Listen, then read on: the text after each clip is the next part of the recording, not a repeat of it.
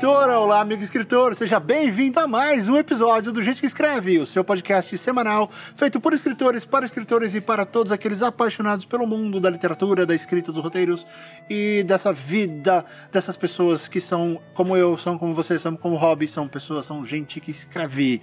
Direto de Los Angeles, eu sou o Fábio M. Barreto. E de São Paulo, eu sou o Rob Gordon. Tudo bem, Rob Gordon? Parabéns, parabéns, parabéns. Por quê? Hoje é o nosso programa 50. Pois é, programa 50, chegamos ao. É o quinquagésimo? Quinquagésimo. Ao nosso quinquagésimo programa. Então, 50 episódios, episódio pra caramba. São. A gente tem uma média de uma hora e meia aí, faz a conta. Alguém faz a conta. Um monte 75, de horas. 75, 75. 75, temos muitas horas, é, muito bacana. Então, chegamos, pessoal, chegamos ao episódio 50. Queria agradecer a todos que nos ouviram uh, até agora. E nós chegamos ao episódio 50 com uma marca de respeito. Não só o quinquagésimo episódio, como nós também batemos a marca de 260 mil downloads ao longo da carreira do programa, que é muito legal, que é, que é bacana, nos dá uma alegria muito grande, né, Rob? De, de sentir que a gente está falando aqui, a, a, parte útil do que a gente fala agrada as pessoas. Então, e olha, para incentivar ainda mais, já hum. vou colocar um desafiozinho aqui. Pronto, lá vem. Quanto, quanto, quantos downloads tem? 260 mil. A hora que chegar em 500 mil downloads ou no centésimo programa, o que ia acontecer primeiro? Hum como recompensa, o Fábio Barreto vai gravar o centésimo programa pelado para premiar os leitores. Por que, Rob Gordon? Assim, isso não é prêmio, isso é martírio. Porque agora as pessoas estão imaginando. As pessoas estão imaginando uma coxinha, uma, uma esfirra gigante sem o guardanapo. Então, mas daí você me pergunta por quê? Porque por é só áudio. Ah, não, mas você, então, você já criou pessoas, a imagem. Eu mantenho as pessoas seguras. Não, mas olha o que você fez com a cabeça delas nesse momento. Seu gênio do mal. Não, Verdade, né? Porque a gente já defendeu isso aqui antes, né? Que quando a gente tava falando, acho que de tubarão, sei lá, que o, o você coloca muito mais medo no leitor naquilo que você não vê, naquilo que o leitor não vê. Exato, né? então, porque agora o leitor tá imaginando, entendeu? Tubarão, Alien, o oitavo passageiro e Fábio Barreto nu. Meu Deus Gravando do céu. podcast por uma hora e meia na frente do microfone não cabe. Que trinca de respeito. Que trinca de respeito da, da, história de terror. Eu gostaria, eu gostaria de deixar claro pro ouvinte e para a ouvinte que isso foi ideia do anão de jardim que está no Brasil. Eu não tive nada a ver com isso, a culpa é dele. Então, mas espera aí, então você, aceitou a ideia, então vai rolar. Não, não. A gente já está tratando como uma ideia com autoria. Não, a ideia é sua. Beleza. Eu beleza, não falei que eu então, concordo. Então, então, beleza. 500 mil downloads ou centésimo programa. Fábio Barreto no empelo, destilando seus conhecimentos sobre a escrita aqui. Ótimo, fantástico. Eu espero não estar vivo. Chegar lá, assim eu poupo todo mundo do martírio. Ah, mas galera, bobagens de lado, nós preparamos o programa, um dos nossos programas mais especiais até agora, que nós vamos fazer uh, uma coisa que a gente já tinha que ter feito há um tempo, mas nós guardamos para os 50 porque era especial. No programa de hoje nós vamos revelar todos os autores selecionados para o livro coletivo do Gente que Escreve. Ah, aí você pode pensar, ah, mas eu não tô afim desse, pro desse projeto, eu não vou ouvir o programa. Não, a gente acha super legal que você ouça o programa pelo seguinte, porque nós lemos e avaliamos e justificamos o porquê da escolha e falamos bastante de desenvolvimento narrativo ao longo desse programa, que a gente basicamente vai justificar as escolhas. Então é legal, tem muitas lições aqui também, então não é só um, um, um fanservice para quem quer participar da coletânea. Uh, espero que vocês estejam curiosos. Espero que você que enviou, você um, entre os quase 100 pessoas que mandaram textos pra gente, que mandaram sinopses, esteja curioso. E eu acho que nesse momento eu posso falar pro Danton, Danton, que rufem os tambores, porque o gente que escreve dessa semana começa em 3, 2, 1, vai!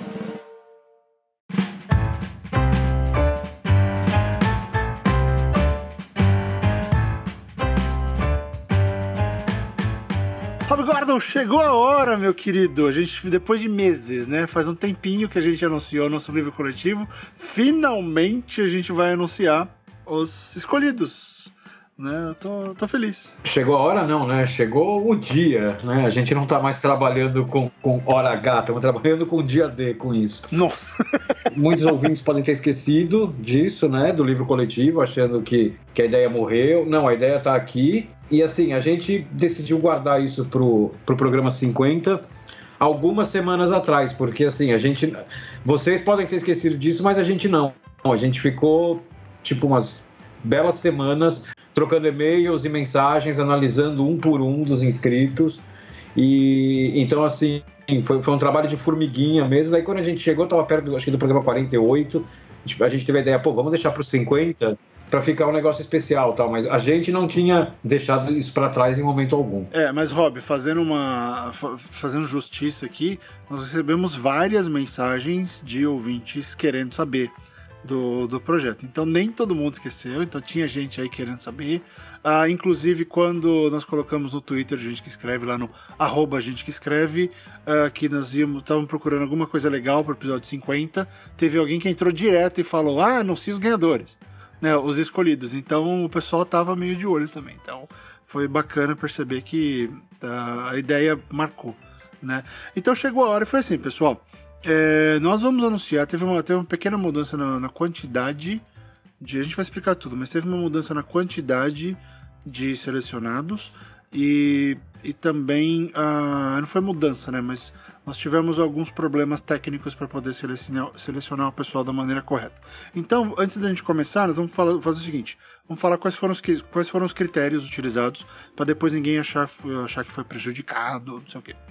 Acima de tudo eu e o Rob decidimos pensar, pensamos na história, certo? O que encaixaria melhor dentro da proposta. E o que nós pedimos para vocês foi, para os ouvintes foi, uh, defenderem o personagem. Teve gente que não defendeu, que não defendeu o personagem. Teve gente Sim. que defendeu o capítulo.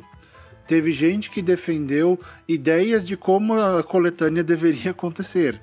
Uh, teve gente que defendeu coisas que eram muito maiores do que o personagem.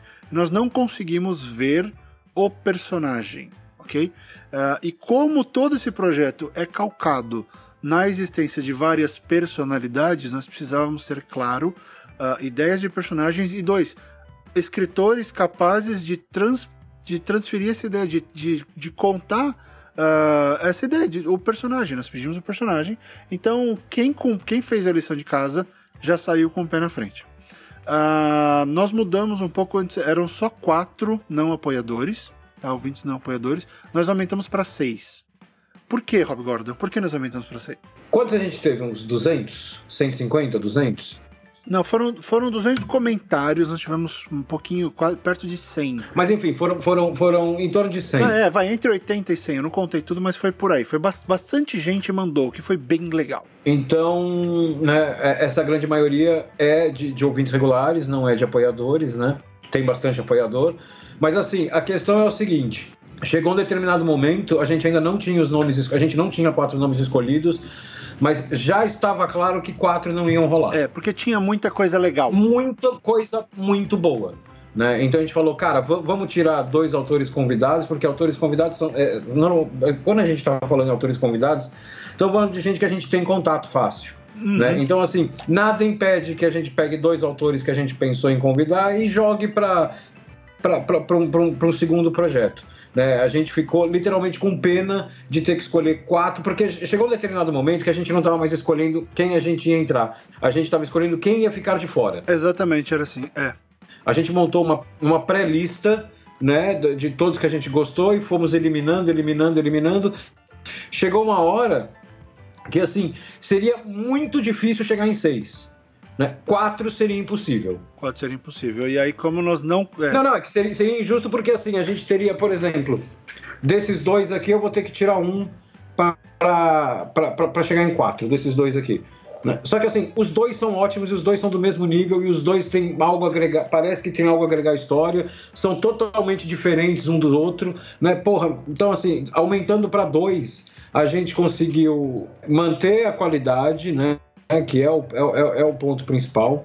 E segundo, né, também é uma resposta a é isso que o Barreto falou, dessa participação enorme de vocês, pô, quase 80, quase 100 negócios, né? Porra, então todo mundo curtiu. Vamos premiar, vamos, vamos, vamos, vamos mudar o, o projeto e, e, e recompensar esse, essa participação da comunidade. Sem dúvida. Não são mais quatro regulares, são seis. São seis. E, e nós mantivemos os oito uh, apoiadores. É, exatamente. E sobre os apoiadores, nós tivemos um pequeno problema que foi o seguinte: nós levamos em conta a condição de apoiador na semana de escolha.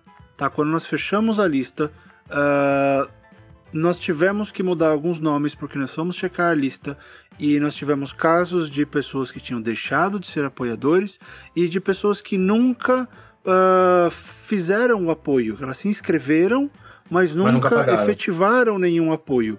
Então nós achamos meio injusto. Uh, botar essa pessoa no mesmo bolo botar essa da, pessoa... pessoa que apoia todo mês.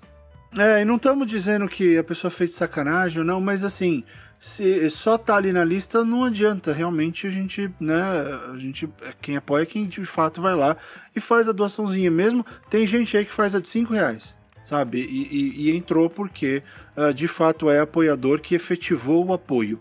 Então, uh, a gente, enfim, é, pede desculpa, mas se você fez o apoio no mês que você escreveu o, o a sinopse e, e, ou fez naquele e nem sequer finalizou a coisa, infelizmente não era a proposta, né? Não é o que a gente espera do apoio, então nós fizemos algum, alguns ajustes, isso até demorou um pouquinho mais, porque tinha gente que eu não consegui nem achar na lista de apoios porque estavam na lista de nativos. Gente que fez, sei lá, quando a gente começou o projeto e nunca contribuiu. Então gente, nós achamos injusto com quem de fato contribui. Então, uh, a apoiador, você pode falar, ah, mas aquele, né, aquela ideia estava super legal. A gente concorda, tinha duas ideias bem legais que a gente nem não teve como defender.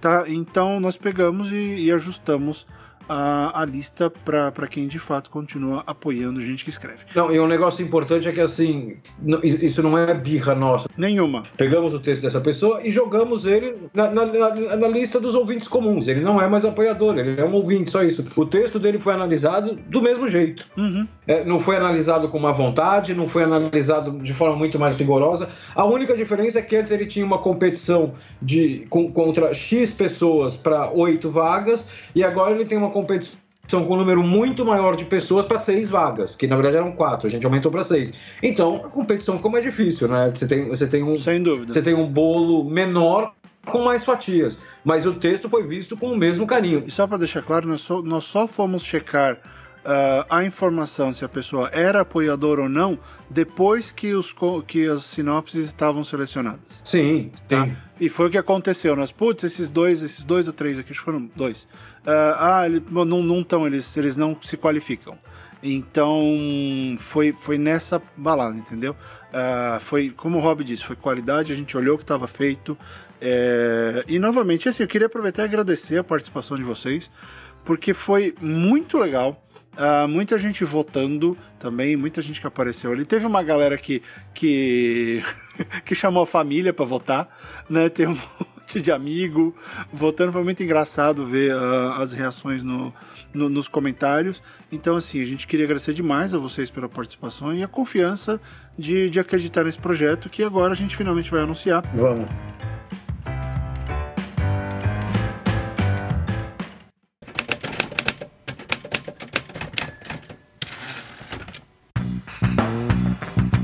que é a história, tá? Essa história, nosso projeto é escrever um livro com 24 capítulos. Cada capítulo desses está relacionado a um personagem que é uma personalidade diferente de um mesmo sujeito que está preso no manicômio. Ponto. Daí para frente vocês tinham a liberdade de criar personagens uh, que habitariam alguns desses, desses capítulos. Eu escrevo o primeiro capítulo e o Fábio Barreto escreve o capítulo final. Exato. O Rob abre e eu fecho. Uh, e no meio disso nós vamos ter agora seis textos de ouvintes que não apoiam o programa, oito textos de ouvintes que são apoiadores do programa, e agora são oito, né? São oito textos de autores convidados. A lista já está quase fechada, ainda faltam duas ou três vagas. Uh, mas estamos negociando com alegria e felicidade. E, então, esse é o projeto. Tá? A ideia é que a gente transforme isso num e-book inicialmente e coloque na Amazon. Uh, claro que todo mundo que participar vai ganhar uma cópia. E vai colocar na Amazon, né? Precinho mínimo. E, enfim, a gente vai fazer um negócio legal. Uh, a gente vai ter uma capa, a gente vai diagramar, fica super bacana. E é um jeito da gente mostrar pro mercado e para quem estiver chegando agora e ouvir. Olha só como o nosso o nosso ouvinte uh, tira proveito do programa e escreve bem e faz coisas legais. Tá aqui o material do pessoal. Tá? Então é um jeito também da gente devolver para vocês uh, um pouco da dedicação e do, e do, carinho que vocês têm pela gente. Sim, você que foi escolhido aqui, não há a menor chance de você ficar de fora desse projeto agora. O máximo que pode acontecer de negativo é você mandar o texto e a gente falar, cara, muda isso, muda aquilo, tenta reescrever essa parte, me devolve uma nova versão, recebe a nova versão, ó, aqui melhorou, mas precisa mexer ali e tal. A gente vai prestando uma consultoria, mas esse, esse não vai rolar, quer dizer simplesmente é. que o seu texto vai ter que ser mexido, né? Não vai ser aquele esquema, ah, não, esse texto não tá ruim, vamos chamar o seguinte da lista, vamos pegar a fila de espera, que é quem era o, primeiro cortado e coloca ele no lugar. Não, não, não. Tem um jeito, sim, de que a pessoa pode ser cortada. Isso que a gente tem que falar é uma coisa séria.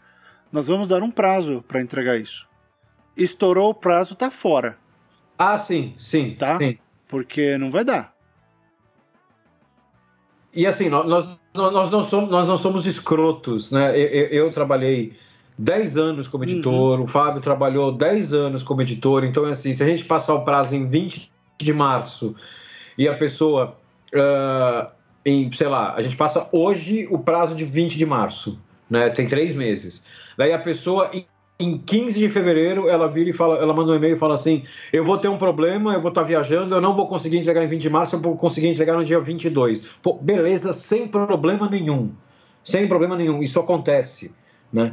O que a gente não quer é a pessoa chegar no dia 20, às 8 horas da noite, mandar um e-mail falando assim: É, não, eu preciso de mais um mês. Não, não, não. Tá fora. Então, assim, se você, se, se você avisar com antecedência, olha, vou ter um problema assim, assim, assado, e pedir uns dias a mais, porque você vai ter um problema, porque alguma coisa vai impedir, beleza, a gente adequa, né? Porque se a gente passar o texto de a entrega de 20 de março, não quer dizer que a gente vai estar com o livro publicado, o e-book, no dia 21. É. Então, assim, se adequa, não tem problema nenhum. É, porque tem aquele, aquela pessoa que vai pegar, como o Rob falou, vai chegar no dia 20, não vai mandar também. É. Aí a gente vai mandar um e-mail, olha, o prazo estourou e a pessoa não vai responder, porque a pessoa está pensando no que fazer, não terminou, não sabe como responder. Aí uma semana depois, ah, eu preciso de mais duas semanas. Não, sabe? Então assim, você foi escolhido, parabéns, legal, uh, você tem que cumprir o prazo, ok? Porque até agora não tinha muito prazo. Agora que a gente vai começar a trabalhar e a gente vai ter coisas, então tem que cumprir o prazo. Exatamente. Estourou o prazo, não deu satisfação, uh, não respondeu os e-mails com a gente fala, conversando, tentando chegar na história. Uh, e se você não gostar das nossas sugestões, seja honesto e fala, ó, não curti. Eu quero escrever do meu jeito. Então, vai fazer sozinho. É. Escreve um conto, publica e avisa. Se você não quiser, uh, você tem total liberdade. Ninguém vai ficar bravo com ninguém a respeito disso. Então, não fique se você não quiser, além disso. Mas, enfim, o prazo é fundamental tá bom? Dá para negociar, olha, pô, não vou conseguir entregar no dia 20, porque é aniversário da minha mãe, posso entregar no domingo, que é dois dias depois? Pode. Sem problema nenhum, é, sem problema falou, Vamos conversar. Vamos, não acho que a não ação é pior, porque a gente vai achar que você não tá, você tá cagando um monte pro projeto. E assim, a, a, a gente vai dar as diretrizes quando, quando, quando o Fábio falou agora, ah, eu, eu não acho que essa ideia é, é boa eu vou fazer do meu jeito. Beleza, faz aí e publica seu conto. Né? Só que assim, a gente vai dar diretrizes e, e, vocês têm total liberdade de virar e falar assim, porra, então. E contra-argumentar. É, porra, não, eu acho que assim, assim, assado vai ficar melhor por causa do meu personagem. Então, tudo, absolutamente tudo é conversável. Uhum. Né? Só que vocês têm que ter em mente que assim, quando, quando, quando você vai discutir o seu personagem, você vai discutir o seu personagem. Quando eu e o Fábio a gente for discutir o seu personagem, nós vamos discutir o seu personagem dentro de uma história maior. Em relação ao livro, exato. Né? Então, assim, mantenha isso em mente. Mas se você tem ideia, se você acha que a gente tá falando bosta, e, e a gente fala muita bosta. Opa! né? O personagem é seu, você, você conhece seu personagem muito melhor que a gente, é capaz da gente falar bosta. Né? Então, assim, porra, de, defende seu personagem. Você não defende aqui, defende com a gente no e-mail também. É? Se a ideia for boa e a gente enxergar que a ideia for, for boa, cara, a gente vai comprar a sua ideia. A gente quer que fique legal. Essa é, eu acho que a gente nem precisa dizer aqui que todos esses textos são em primeira pessoa. Né? A gente nem precisa falar isso. né? A gente tá sempre, a gente vai estar sempre com o ponto de vista da personalidade. É, sim, sim, sim, sim, sim. sim. Enfim, vamos lá aos oito. Rob, a gente começa pelos apoiadores ou pelos ouvintes não apoiadores? Uh, vamos pelos apoiadores. Então, o primeiro deles, e, e assim, a ordem em que nós colocamos é completamente aleatória. Nós não sabemos ainda como o personagem vai vai ser um, vai participar. E aliás, a gente já pede de antemão. Se você for escolhido, manda um e-mail para gente que escreve podcast@gmail.com falando que a sua sinopse foi selecionada para que a gente possa ter o seu e-mail e montar um, uma, uma listinha aqui uh, dos escolhidos para que a gente mande as informações e os outros as outras orientações do que fazer. Porque, por exemplo, isso acho que vale falar antes, Rob. Alguns desses personagens nos cativaram pelo personagem, tá? Então, mas não necessariamente é o que vai pro livro, tá? Então, de repente, vai pegar o personagem X, ele, ele, ele tem medo de escova de dente. A gente gostou dessa ideia, mas de algumas coisas, então a gente vai trabalhar com cada autor para chegar em alguma coisa que, é, que colabore, que complete a história tá? Então a gente vai dar umas sugestões. É, e, e, outra coisa, né? É, eu e o Barreto, a gente vai. Nós vamos participar do livro, escrevendo, abrindo e fechando a história, mas a gente vai ser basicamente editor de vocês. Então, então é, outra coisa que também não é a respeito. Que, que, é parecido com isso que o Barreto falou do personagem, mas tem gente, e eu realmente não lembro agora se no meio dos escolhidos estão essas pessoas, mas se tiver, já, já, já fica avisado que assim, ah, o meu personagem é XYZ e tal, e a gente achou do caralho. E, porra, escolhemos. E, e, na história ele vai estar num capítulo assim, assim, assado. Não, tal, talvez não esteja, talvez não esteja. O que a gente quer é o seu personagem, né? A gente vai montar uma grade, é. capítulo a capítulo, dizendo para onde essa história tem que ir em cada capítulo, que a história vai, vai caminhar personalidade por personalidade. Então, quando a gente conversar, vocês podem, vocês têm total liberdade de falar comigo, ou com o Barreto, ou com nós dois, com quem a gente vai falando. Porra, eu queria um negócio mais perto do final. Eu não, eu, eu queria um negócio, como eu quero XYZ, eu queria algo que seja na primeira metade do livro. Beleza, a gente vai encaixando, conforme der, claro. Exatamente. É, porque eu acho que na verdade, assim, né, compramos seu passe e nós, a gente diz onde a posição que você vai jogar. É, exatamente. Ah, mas eu quero jogar no meio campo. Não, você vai ser ponta direita. É, exatamente, tá. exatamente. A gente vai jogar na zaga. Porque o livro tem que ficar legal. E como o Rob falou, nós dois vamos editar, então nós vamos ser ditadores nesse aspecto. Ah, um último pedido, último pedido. Né? Você, você vai escrever um livro coletivo. Então, assim, se você estiver ouvindo esse podcast num, num, num, uhum. num, num metrô, num ônibus, está ouvindo no celular tal, a gente falar seu nome aqui, né? não grite, não, não, não, não saia pulando dentro do metrô, né? Você, ou grite, ou grite, você, por que não? Não, comporte-se que, nem, que nem um adulto. E assim, você vai gritar, vai ter gente que vai ver que você tá com o celular, vão roubar seu celular, você não vai ouvir o resto. não, comporte-se, comporte-se. Ah, Rob, eu acho que tinha que ser uma coisa assim. Eu pego alguém pega e fala, Fábio Barreto, eu, yeah, podcast, gente que escreve. Faz uma, faz uma divulgação. Vão achar é, que é um podcast de maluco. Yeah, yeah, www.fabiombarreto.com barra GQE barra gente escreve! Quem gritar isso no metrô e mandar vídeo, eu deixo escolher aonde coloca o capítulo da história. Ai, meu Deus. Mas enfim.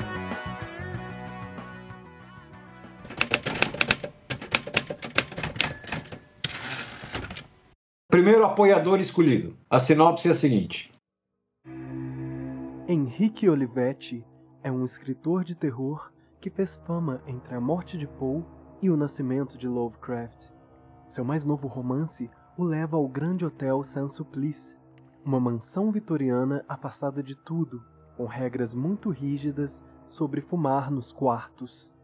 Inspirado pelo clima do local e suas histórias de fantasmas, Henrique passa as noites em claro em sua máquina de escrever, um martelo ruidoso no silêncio da noite. Contudo, ele nota que sua escrita começa a influenciar a realidade à sua volta, ao ponto dele não saber mais se está no mundo real ou em uma de suas histórias, e que o preço do checkout pode ser caro demais. O autor dessa sinopse, que é o primeiro apoiador escolhido, é Adriano Cardoso. Parabéns! Parabéns! Razões rapidinhas pelas quais a gente escolheu. eu gosto da ideia de ser um escritor. Sim. E o hobby, a, a priori, encaro como uma coisa, como uma dificuldade louca, mas de onde essa máquina de escrever, de máquina de escrever surge, uh, ou como ela influencia a história, porque teoricamente o cara tá num quarto de manicômio, ele não tem uma máquina de escrever. Então eu fiquei curioso para saber como isso vai acontecer. Fica o desafio aí, né? É, fica o desafio. Então esse personagem é bacana e, e, e na verdade, sabe o que ganhou para mim foi a primeira frase. Eu curti o fato de quem esse cara é e o peso que ele tem nas costas, sabe? Se Sim. ele tá ali entre os dois, se ele fez fama, então de onde vem essa fama? Isso me deixou bastante, bastante curioso em relação a ele e acho que é bacana. Então, parabéns, Adriano. Uh, entre em contato com a gente, vamos conversar. Próximo, próximo, vamos pegar o próximo. A sinopse é a seguinte: Ana Maria tem medo de espelhos, aversão por padrões de beleza e ódio de mulheres que se entregam à feminilidade. Criada pelo pai, um médico religioso e abusivo, a mãe abandonou a família, desaparecendo após um caso extraconjugal. Ana Maria teve uma infância traumática, obrigada, entre outras coisas, a ajoelhar-se sobre agulhas de seringas diante de um espelho e maquiada como palhaça, onde passava horas rogando perdão por sua própria feminilidade. Quem escreveu Ana Maria foi o TK Pereira. Parabéns, TK. Uh, ah, TK é Tiago. Entreguei. O T é de Tiago. Parabéns. Uh, entre em contato com a gente. É pesado esse, né? É, deixa né? eu dar um pouquinho dos motivos aqui que, que, que a gente gostou que assim, a gente não pode esquecer que a gente está falando de um personagem não exatamente muito normal. Uhum. Né? É, é, um cara que tem dezenas de personalidades diferentes. E o lance de ter medo de espelho, o, esse passado né, ajoelhado sobre seringas, vestida de é, maquiada como palhaço, não, não tem como o grau de perturbação de uma pessoa dessas ser baixo. Exato. Né? Então a gente, a gente escolheu pela insanidade do personagem e principalmente porque essa insanidade ela tem um background, né? Essa insanidade está explicada de onde ela vem. Ela a, tem razão de ser. É, né? a insanidade dessa personalidade, né? Porque assim, a gente não pode esquecer que a gente está falando de uma personalidade, de uma pessoa, uma personalidade fictícia. Então, provavelmente, as agulhas de Siri pingas, o negócio maquiado como palhaço, nunca aconteceu na vida real. Aconteceu só dentro daquela personalidade. Mas mesmo assim, é algo. Pô, você se ajoelhar sobre agulhas de seringas maquiadas de palhaço diante de um espelho, pô, visualmente. Não, de fuder, né? Visualmente é. é um negócio atraente demais. Né? Sim, então, sim, pô, tem tudo para render um puta texto fortíssimo. Sem dúvida. E fora né, as possibilidades com, com esse personagem dentro do que a gente está falando, como isso vai se manifestar uh, e como isso vai afetar. Eu, eu gostei que, pelo fato de que essa personalidade vai dar um grau de, de, de loucura tão grande que eu, eu fiquei meio questionando: seria um momento interessante de. de será que dá para acreditar que são dois personagens diferentes?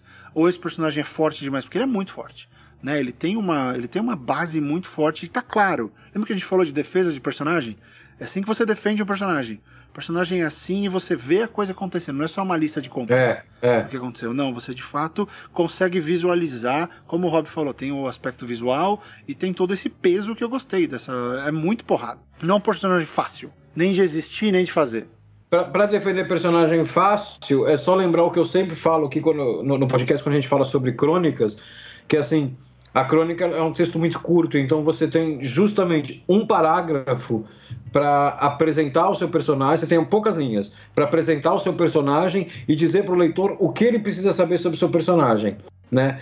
É, é, é, é esse texto da, da Ana Maria, da personagem Ana Maria, você termina de ler, ele tem quatro linhas, três linhas. Você termina de ler, a sensação que você tem é assim: eu sei tudo o que eu preciso saber sobre esse personagem. Exatamente. Claro, ele vai ser desenvolvido, ele vai ganhar novos aspectos, pô, nada impede. Mas no momento, eu sei tudo o que eu preciso saber. Eu não senti falta de nada aqui. Vamos lá, próximo, terceiro apoiador. Um alien cientista xenobiólogo do tipo Grey. Metódico, cruel sem transparecer. Adepto de pequenas autópsias, responsáveis por mutilações. permanentes ou não, no objeto de estudo, possível uso de probes, funcionais ou não, e navalhas acumuladas ilegalmente no interior do manicômio. Devido ao tempo em que se passa, o doente não se reconhece completamente. Alguns elementos da mitologia Grey atual podem ser incluídos como sugestão de que eles seriam reais, por surgir antes de sua aparição recente. Esse texto é do Rodrigo Fernandes. Parabéns, Rodrigo, parabéns. Você conquistou a gente com a, com a loucura da sua ideia. A sua ideia foi uma das mais debatidas, que a gente ficou tipo bastante tempo pensando, mas isso encaixa ou não encaixa? E de repente o Barreto ele, ele, ele falou negócio que me convenceu. Ele falou assim: se a gente está tanto tempo debatendo se essa é boa ou não, é que ela é boa. Eu falei, putz, tem razão, eu não tenho como. É porque ela rende. É, eu não tenho como rebater um argumento desse, tem razão. Tem é, razão. Rodrigo, porque ela é completamente débil mental. Tá, mas eu acho legal a ideia de a gente mostrar um alienígena e, e o lance das autópsias. Eu acho que a parada aí foi como você vai trabalhar essas, essas autópsias. Eu fiquei imaginando uma das personalidades do nosso personagem, ela faz autópsias.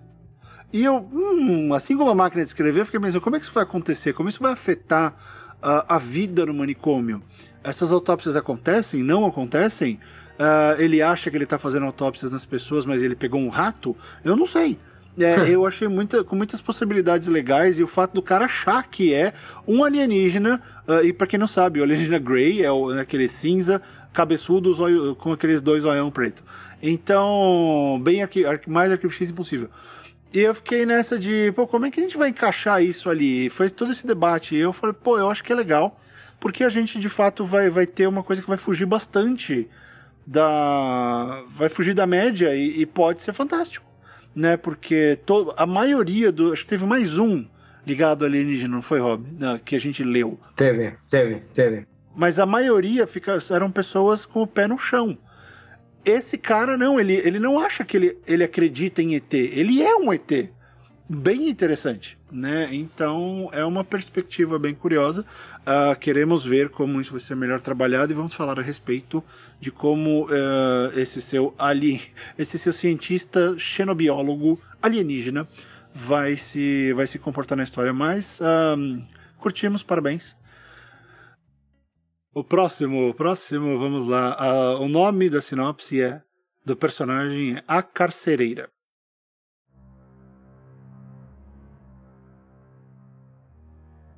A personalidade protagonista deste capítulo é a responsável pelo cárcere das demais personalidades. Ela se autoimpôs a tarefa de proteger a persona original contra o trauma gerado pela tragédia que causou a fragmentação da sua mente. Ela não foi o primeiro alter ego e foi criada quando os demais começaram a bagunçar a vida do eu original. Ela trata os demais alter egos como pessoas sob o seu julgamento, punindo-as de acordo com os valores fragmentados da psique do eu original, que é tratado por ela com superproteção quase como se fosse uma criança. Ela acha o confinamento, descrito na forma de uma prisão, mas sem especificar o tipo, uma boa forma de manter todos sob o controle. Quem escreveu, é, quem criou a carcereira foi o Mike uh, Vivane, Vivane, eu não sei como é que se você usa como V como W, mas é o Mike Vivane uh, que criou essa, essa personagem da carcereira. A maior razão pela qual eu gostei da carcereira foi o seguinte: a gente primeiro coloca mais um nível, vira meio que Inception, porque a gente já tem uma personagem fragmentada que vai estar tá fragmentada dentro dela mesma. E isso pode ser genial ou como pode ser horrível, mas eu acho que dá para ser bom. Uh, eu fiquei curioso com isso, porque você quebra essa coisa e tem a própria mente tentando se gerenciar.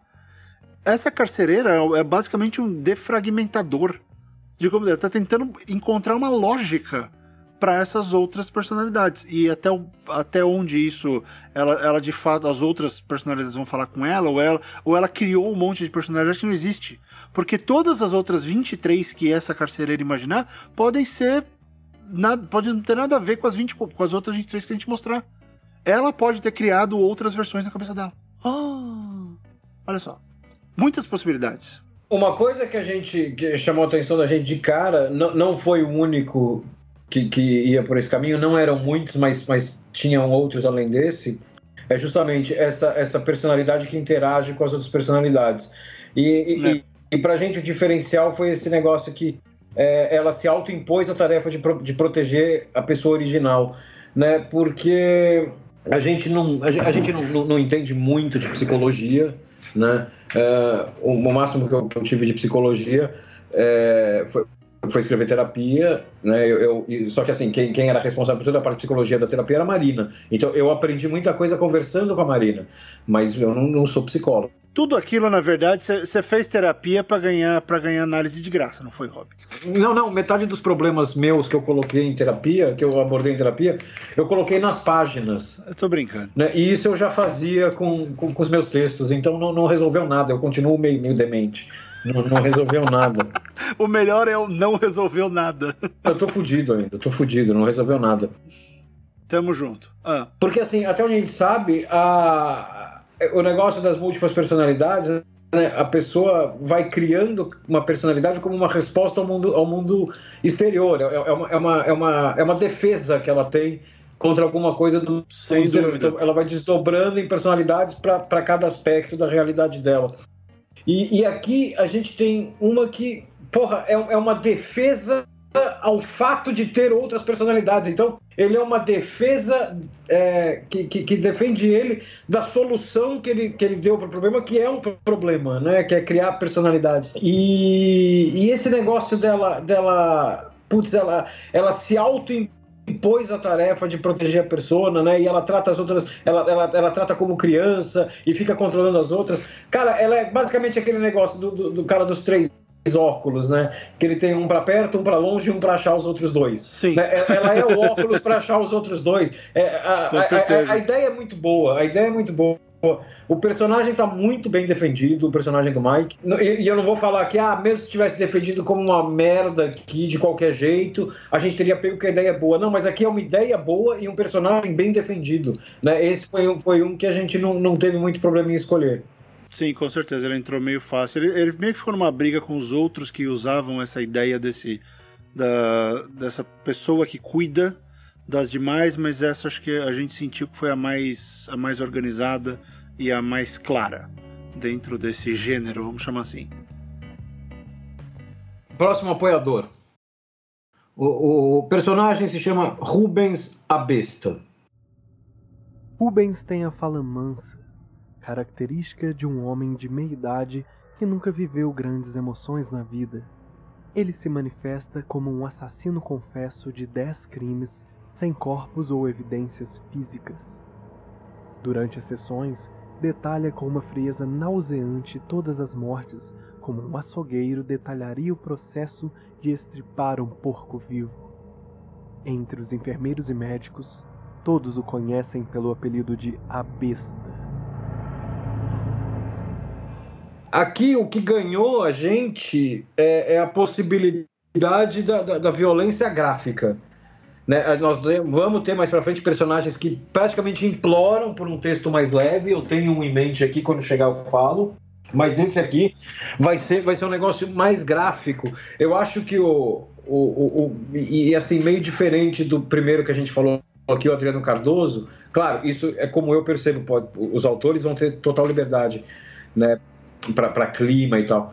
Mas o Adriano Cardoso ele é um negócio que é aquele da era vitoriana, do escritor de terror, é um negócio muito mais clima. E aqui me parece algo muito é, é, violentamente gráfico. Aqui o negócio.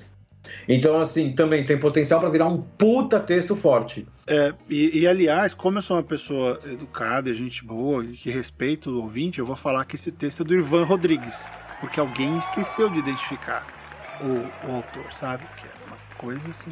É, é, é, é irresponsável, Rob Gordon, fazer esse tipo de. É o tempo inteiro essa merda. Mas enfim, eu concordo com o Rob. E foi exatamente por isso. O, esse, esse conceito do Rubens, a besta, o Ivan criou um, um, conceito muito porrada. Assim, ele chega e fala: vou bater, gostem ou não. E a gente achou legal ter alguém disposto a sair dando, a sair dando tapa. A sair passando a faca, assim, e ver o que vai acontecer. Uh, então ele, ele é o mais. Qual é a palavra para isso, Rob? Um cru, né, né, aqui seria o raw, né? Aquela coisa mais. É, é, não, é isso mesmo. É, é, é, é, o cru, é o cru, é a coisa mais crua, assim, mais, mais, mais visceral. Visceral é a palavra, visceral. Visceral é a palavra, uma coisa visceral, mas assim, vai, vai deixar o leitor meio incomodado. Esse é aquele capítulo que você vai ler e vai ficar, puta, será que eu não sei se esse livro aqui é pra mim? Eu meio que. Ah, nossa, o cara, ah, o cara fez isso. Agora. Vai ser aquela de. Vai ajudar a definir, porque sabe o que eu vejo nesse capítulo em potencial, Rob? Do Rubens a Besta? Ele é aquele personagem que pode ser o primeiro ou o último personagem, que de fato vai deixar o leitor com medo desse sujeito. É, é, tem razão. E assim, a gente tá falando muito aqui da, da porrada, da, da grafia e tal. Do, do, desculpa, do grafismo, da violência, né? Ele descrevendo os crimes e tal. Mas aqui eu acho que a grande coisa, e isso a gente vai explorar melhor com o Ivan quando a gente falar com ele, a, a palavra-chave aqui não é o sangue, não é estripar porco, não é nada disso. A palavra-chave aqui é frieza. Né? A uhum. gente claramente está falando aqui de um serial killer. Né? Então, assim, é, é uma pessoa totalmente desprovida de sentimentos como remorso. E ele defende isso com a fala mansa, né? A fala mansa ele defende isso também. Não, e tá aqui, né? Ele detalha com uma frieza nauseante. Então, assim, ele é um capítulo difícil de ser escrito porque ele tem que ser frio e incomodar não só pela frieza, mas pelo conteúdo dele. Exato. Então vai, vai ser um, pô, eu acho que é um capítulo que promete bastante esse livro. Que próximo, na verdade, a próxima é a primeira, é a primeira autora da nossa lista. Uh, o nome do personagem é O Visitante Estelar. Eu vim em paz e tinha estudado sua língua corrente. Tenho certeza que não errei nenhuma palavra. Repeti eu vim em paz. Ainda assim, os dois homens truculentos e vestidos de branco, que não se pareciam com o que o meu superior havia descrito, nada de vestimentas alinhadas e sapatos lustrosos, agarraram-me pelo braço e me carregaram até um veículo igualmente branco, onde luzes vermelhas piscantes e barulhentas faziam algazarra. Mas sei, com precisão turva, que esta é a última coisa da qual me lembro antes de acordar aqui. Levei algum tempo para constatar que estou preso. Claramente a grande nação está mal informada sobre a Terra. Eles não estão prontos para o primeiro contato. Preciso voltar. O texto é da Juliane Livramento. Esse é o nosso segundo texto que tem a ver com ficção científica. E ele foi escolhido também por essa razão, porque a gente queria um pouco mais assim de coisas fora do, do, do padrão. Então tem aquele o texto do, do Rodrigo, que é o, o, o seu xenobiólogo, e agora tem esse texto da Viagem Estelar. Uh, são dois pontos completamente diferentes. São dois alienígenas, né? eles são duas pessoas que acreditam ser alienígenas, mas eles estão em contextos diferentes. Então aqui a gente queria ver essa, essa diferença. O que, que isso vai surgir? Aqui no caso é mais um emissário. Então essa pessoa tem outros objetivos. Uh, eu acho que o contato com as pessoas vai ser completamente diferente. E acho que o grande desafio dos dois, Rob, tanto do, do Rodrigo quanto da, da Juliane, é eles tentarem imaginar qual é o comportamento, como esse nosso protagonista vê o que é ser um alienígena. Sim. Né? Porque é muito fácil ser uma pessoa dizendo eu sou um alienígena mas se comportar como algo que nós não reconhecemos é, ou fazer coisas que não vão ser muito uh, próximas do que é o nosso dia a dia, sem parecer desconexo, vai ser o grande desafio. Porque não adianta ser só, ah, eu sou um alienígena e estou sendo preso. Não, não pode ser óbvio, né? Uh, eu acho que o grande desafio desses dois textos que tem ETs é, é de fato mostrar como essa personalidade fragmentada vê o que é alguém que não faz parte. Porque isso que, que ser alienígena da, dentro da nossa ficção uh, representa, né? O, é o sujeito que não faz parte, aquele que não é compreendido. Então tem um potencial muito grande nessas ideias de ETs e pelo menos essas foram as minhas razões para apoiar a escolha da Juliane. É, é, um negócio que a gente tem que lembrar aqui é que assim, vamos, vamos pensar esse livro pelo outro lado, vamos pensar esse livro pelo lado do leitor. Uh, ele vai estar tá lendo o livro, ele vai ver claramente que você passa dentro de um manicômio e cada, cada pedaço dele, cada capítulo dele, é, a ideia é que o leitor durante um tempo, ele, ele, ele comece a achar que cada, cada, cada capítulo é, É uma pessoa diferente. é, é uma pessoa diferente que está numa sala diferente, numa cela, vamos dizer assim, do manicômio. Né? Então, a, gente sabe que, assim, é, você não tem um alienígena dentro de um, de um manicômio. O que você tem é uma pessoa que acha que é alienígena. Uhum. Só que assim, é justamente o que o Fábio falou. A partir do momento que ela acha que ela é um alienígena, ela não precisa ficar repetindo toda hora que ela é um alienígena. Ela, ela sabe que é um alienígena. Então, é, o, o fato dela ser um, um, um alien ao nosso mundo tá, tem que estar totalmente impresso na visão que ela vê do mundo, na visão que ela tem do mundo. Uhum. Né? E, e então tem que ficar claro que é um alien pela visão do mundo e tem que ficar claro que é uma pessoa que acha que é um alien. É um, é um puta de um desafio. Sem dúvida. E, e- eu e o Fábio temos um desafio a mais aqui, que é o seguinte, que é não deixar o texto da Juliane e o texto do, do Rodrigo ficarem muito parecidos. Eles têm que ser totalmente distintos. Então a gente vai ter que dar uma guiada muito legal aqui e, e- e pensar muito bem aonde esses textos se encaixam na história. É, e é só uma. Deixa um alerta aqui pra Juliane em aberto. É, se você não assistiu o filme K-Pax, assista. E, se você assistiu e gosta, tome cuidado pra não ficar parecido, porque você tá muito perto de chegar ali. Sim. E, e não é o que a gente. não é o que a gente espera, tá? Não é o que a gente quer. Ah, e eu adoro aquele filme, então se chegar aqui e tiver naquela balada, não vai rolar. Porque o K-Pax já contou essa história. Então eu acho que você pode ir para outros lugares. A história pode ficar bem legal. E, e outra, né? Ele, ele precisa voltar. O, o, o Prout no K-Pax ele pode voltar hora que ele quiser. Mas aí você tem todo aquele lance que tem aquele, aquele arco ah, que é a real, verdadeira história, que é quem é ele. Né? Então tem muito mais coisa acontecendo no filme. Mas de qualquer forma, ah, fica o aviso para não correr muito em paralelo com o que o K-Pax faz. Vamos pro próximo, Raulgard? Antônio Gottlieb morreu e, a partir do caixão, em formato Memórias Póstumas, irá revelar um grande segredo. Ele traiu o próprio irmão. Apesar de algum talento, a arte de Antônio nunca caiu nas graças de crítica e público. Seu único sucesso em vida é uma obra roubada do irmão. Um artista despretensioso, porém extremamente carismático. A amargura pela traição agrava-se quando uma tragédia atinge seus sobrinhos e um sentimento de culpa passa a corroê-lo por dentro.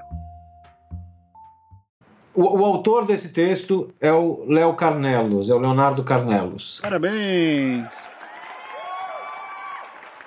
Eu, eu, achei, eu achei o texto do Léo interessante porque é mais um daqueles que foge um pouco da curva.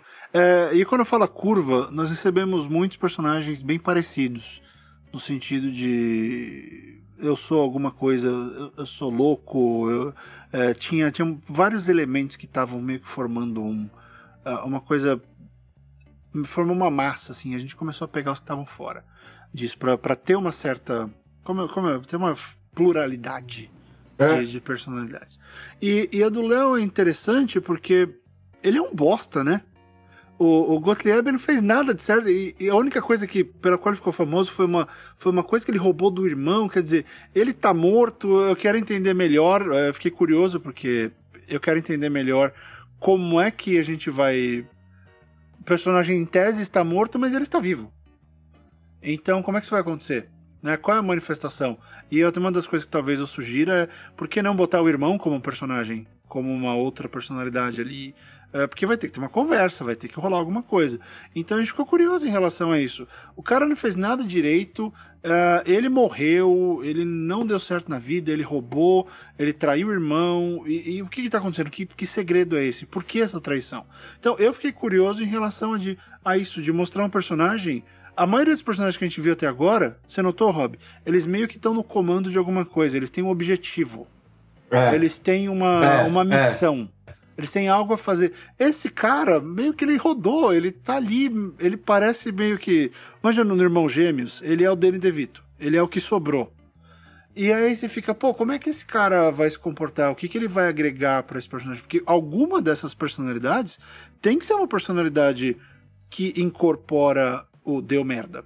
Né? Pode ser essa, por que não? Então eu curti esse potencial desse cara que não, que não deu muito certo. Eu, eu, eu, eu, eu, eu gostei da, da ideia, mas eu tenho uma, uma observação hum. aqui que eu falei pro Fábio quando a gente estava escrevendo, escolhendo as coisas, que é assim, uhum. o Léo, o, o, autor da proposta, ele colocou embaixo as influências e inspirações dele para essa ideia. Então tem o Amadeus, do Peter Sheffer, Memórias Póstumas de Brás Cubas, que é um negócio até meio evidente aqui, uhum. né, do Machado de Assis, Irmãos Karamazov, do Dostoiévski, e Better Call Saul. Eu só fui entender, porque ele fala que ele é um artista, nunca quer nas graças do público e tal, eu só fui entender qual era a arte dele, porque uma das influências é Amadeus. Então eu calculei que deve ser música. Ele deve ser música. Né? Mas eu senti falta disso na apresentação. Mas assim, é, é é, a, a, ideia é boa e eu acho que não é nem. O que mais me agrada na ideia não é o fato de ser um artista, de ser um fudido, é, é, é, é de ser um. É de ser um fantasma. Sim, ele também. é um fantasma. Ele, é um fantasma. Ele, morreu. Ele é, um, ele, é um, ele é um fantasma atormentado. Né? Uh, ele, ele me parece ser um, um, um, um, um cara que não consegue. É, mesmo depois da morte, ele, não, ele parece não conseguir escapar do próprio destino dele, que é um destino meio amargo. Então, isso, isso foi o que me atraiu muito nessa ideia aqui, quando a gente estava discutindo. É, acho que vai ser bacana. E, sei lá, ele me parece um cara bem deprê, assim e tal. Então você fica naquela do como é que isso vai se encaixar. E, e, eu acho que a influência dele vai ser grande nas outras. E tem um lance que é muito legal, que é o seguinte, né? Ele, ele, ele, ele traiu, ele, ele só fez sucesso com uma obra roubada. Né? Então, assim, ele é um loser, uhum. né? Mas vem cá, ele, ele, ele, ele vai tentar se justificar isso ou ele renega isso, ele acha que não, que ele fez sucesso mesmo, né? Como ele enxerga essa trajetória dele? Ou melhor, se ele aceita o fato de que ele foi escroto e roubou a obra do irmão e todo o sucesso dele é, é, é em cima disso, se ele tem consciência disso, essa personalidade, a gente está falando de uma. E agora, quando eu falo personalidade, estou falando de caráter, né? Totalmente diferente né, do, do, que o outro lado, que seria. É, não, ele acha que ele, que ele merecia fazer sucesso e tal. Né? Você tem o bem e o mal muito bem, muito bem apontados aí. Então eu queria ver qual. Não, não vou nem chamar de bem e mal. Você tem o bem e o arrependimento muito bem apontados aí. É. E eu quero saber qual é, qual é o caminho que, que, que o Léo vai escolher aí. Exato, vamos ver para onde ele vai. E o nosso último apoiador escolhido, vamos lá. O personagem se chama O Pintor Vermelho.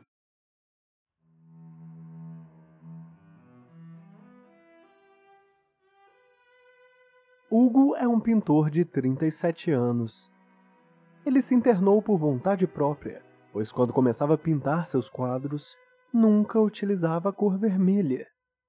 Mesmo assim, seus quadros sempre eram vermelhos e ele, com medo de ser louco, se internou. Vários assassinatos aconteceram em sua cidade nessa época, e por mais que ele sentisse pena das famílias dos mortos, ele sentia mais raiva deles não darem qualquer queixa na polícia sobre o assassino, e os mortos eram todos órfãos. Uh, esse texto é do Johnny, uh, do Johnny Bijos, que é o nosso, um dos nossos ilustradores de capa do, do programa. E esse aqui é o seguinte: esse é um dos casos pela, por qual eu defendi a questão do personagem. É, eu acho que essa ideia inteira ela não é, ela não tá tão completa quanto outras que a gente viu. Só que eu gosto da primeira metade. Eu gosto de quem é esse pintor. O negócio dos assassinatos tá meio confuso. Mas eu Sim. curti a ideia desse cara que escreve, que não usa uma cor e mesmo assim os quadros saem dessa cor. Uh, que porra é essa, sabe? fiquei curioso. Eu fiquei bem curioso mesmo com, com, com esse negócio, a ponto de eu relevar a segunda parte que não me atrai. Uh, mas assim, eu achei bem louco, né? Porque uh, me lembra o episódio dos Muppets que tinha sempre o sapatinho vermelho que aparecia em todas dos Muppet Babies. Aparecia em todos os quadros. Não sei se era o Caco ou se era a Pig que pintava, sempre aparecia o bendito. Não sapatinho. lembro, não lembro. E, mas eu gosto dessa ideia de que você está pintando algo, criando algo e algo que não está lá aparece e chama atenção. Eu gosto dessa ideia do medo que algo que não deveria estar lá causa. E nesse caso, essa cor. E o cara se internou, né, por conta própria. Quer dizer, ele acha que ele pode sair.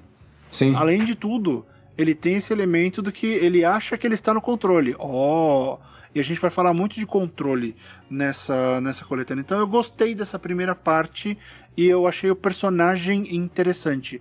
A narrativa ali de baixo, acho que ela tá fora de lugar. Mas o personagem vale a pena. Como será o quarto do pintor vermelho, Rob Gordon? Será ele todo vermelho?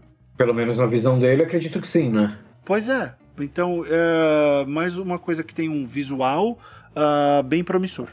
É, eu gostei bastante do, do, do, do, texto do Johnny, justamente por essa parte do ele acha que pode sair a qualquer momento. Né? E aí eu vou até confessar que é uma. É uma, é uma o timing foi muito bom, porque quando eu, quando eu li essa sinopse, eu tinha algumas semanas antes, umas duas semanas antes por aí, eu tinha reassistido Estranho no Ninho. Hum.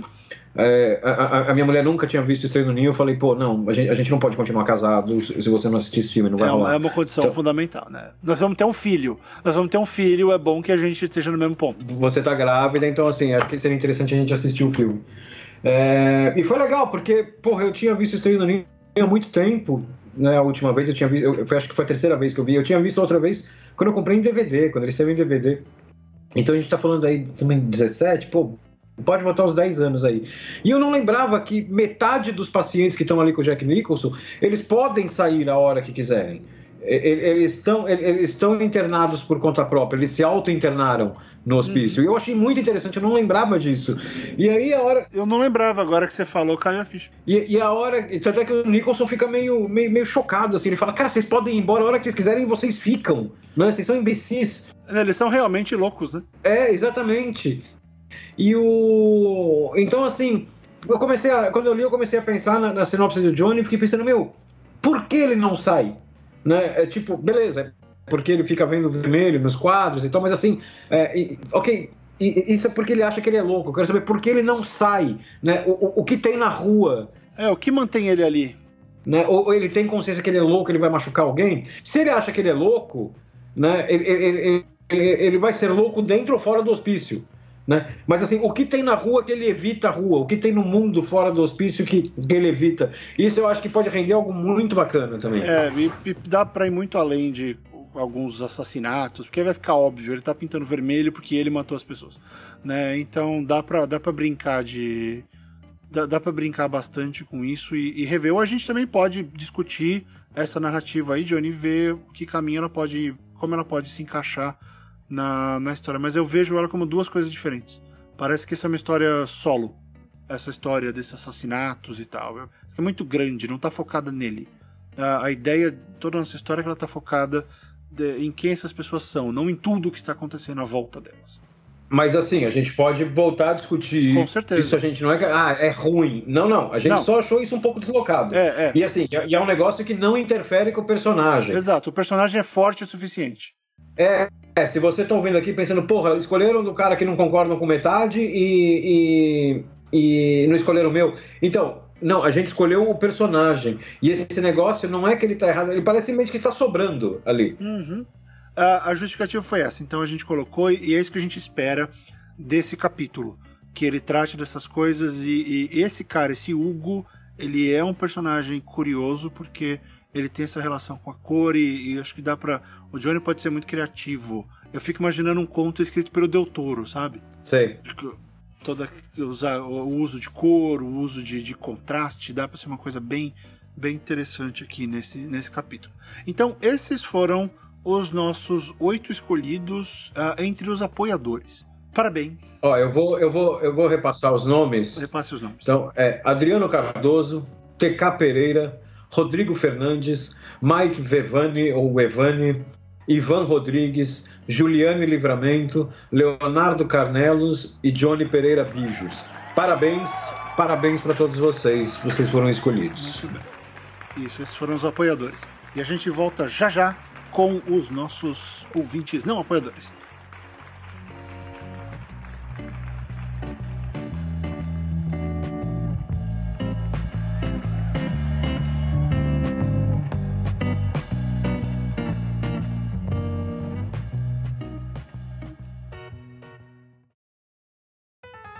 Olá, aqui é o Danton Freitas, o editor desse podcast. E essa é uma pausa nesse Gente que Escreve para falar de mais um podcast literário. o Pod História. Toda semana você pode ouvir uma crônica diferente, toda audiodramatizada, escrita pelo nosso Rob Gordon, por mim, ou se você é um escritor, quem sabe por você também. Escute uma palhinha. Acordar cedo não é nenhuma ordem. Devia ser. Nos bons tempos. Ah, os bons tempos. Ah, isso já seria suficiente para eu descer até ali e arrancar ele da cama com a minha espada de fogo. Calma, calma, guarda isso. Você está exagerando. Branca de Neve se pronunciou novamente. Eu trabalhava para eles sem direito a nada. O dia inteiro só me davam refeição e olhe lá. E a refeição eu mesma que fazia. Eu fui explorada. Mas nós íamos pagar tudo, é férias, feriado, adicional noturno. O Atim estava cuidando da papelada, não é mesmo, Atim? Mas aí a Branca engasgou e, a, e aí. É. É. Que é essa máscara? Olha só esses chifrinhos aqui. É, é uma fantasia de morcego. Eu, eu tenho medo de morcego e, e você disse que. Eu disse que você devia enfrentar seus medos, Bruce. Imagina se você tivesse medo de baratas, sei lá, palhaços ou pinguins. Disse o homem.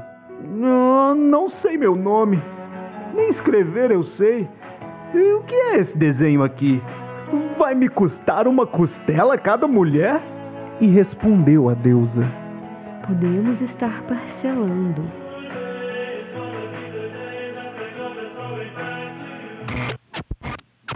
Acesse o site podhistoria.com, nosso Facebook, Twitter, Instagram, tudo barra podhistória e confira. Se você quiser participar também, não hesite em nos procurar. Um abraço.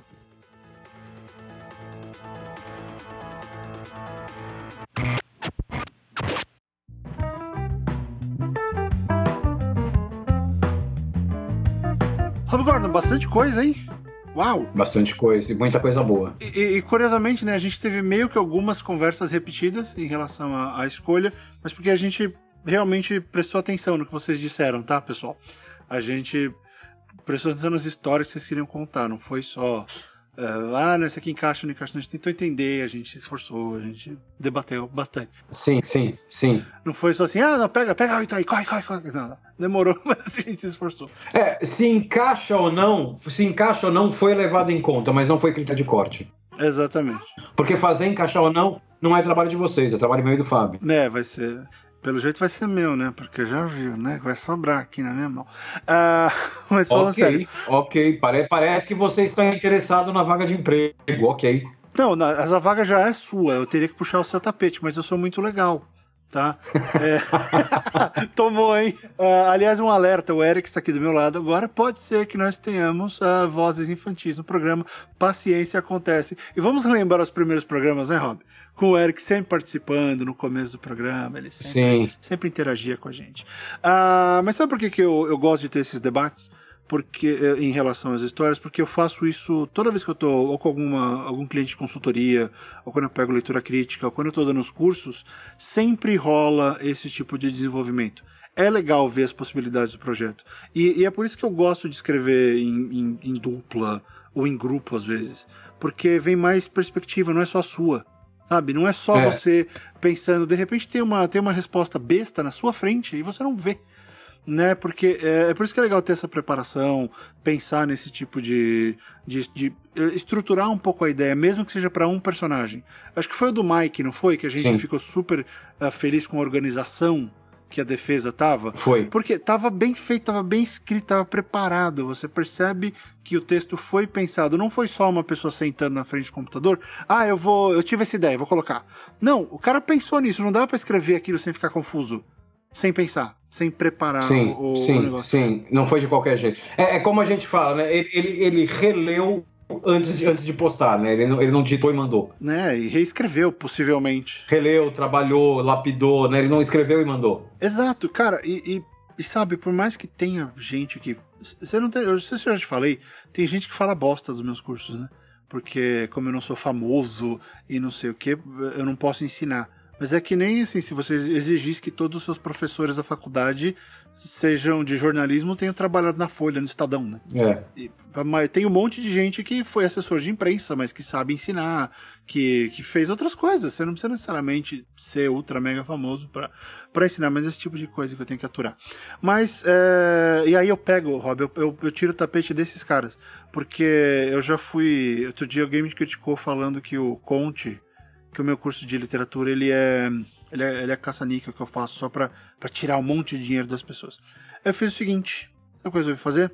Eu resolvi baixar o preço e, e resolvi fazer um outro, fazer um outro, um outro esquema Tá certo. para que as pessoas consigam acessar o curso e, e acabar com essa crítica estúpida de que alguém que não é famoso não pode ensinar.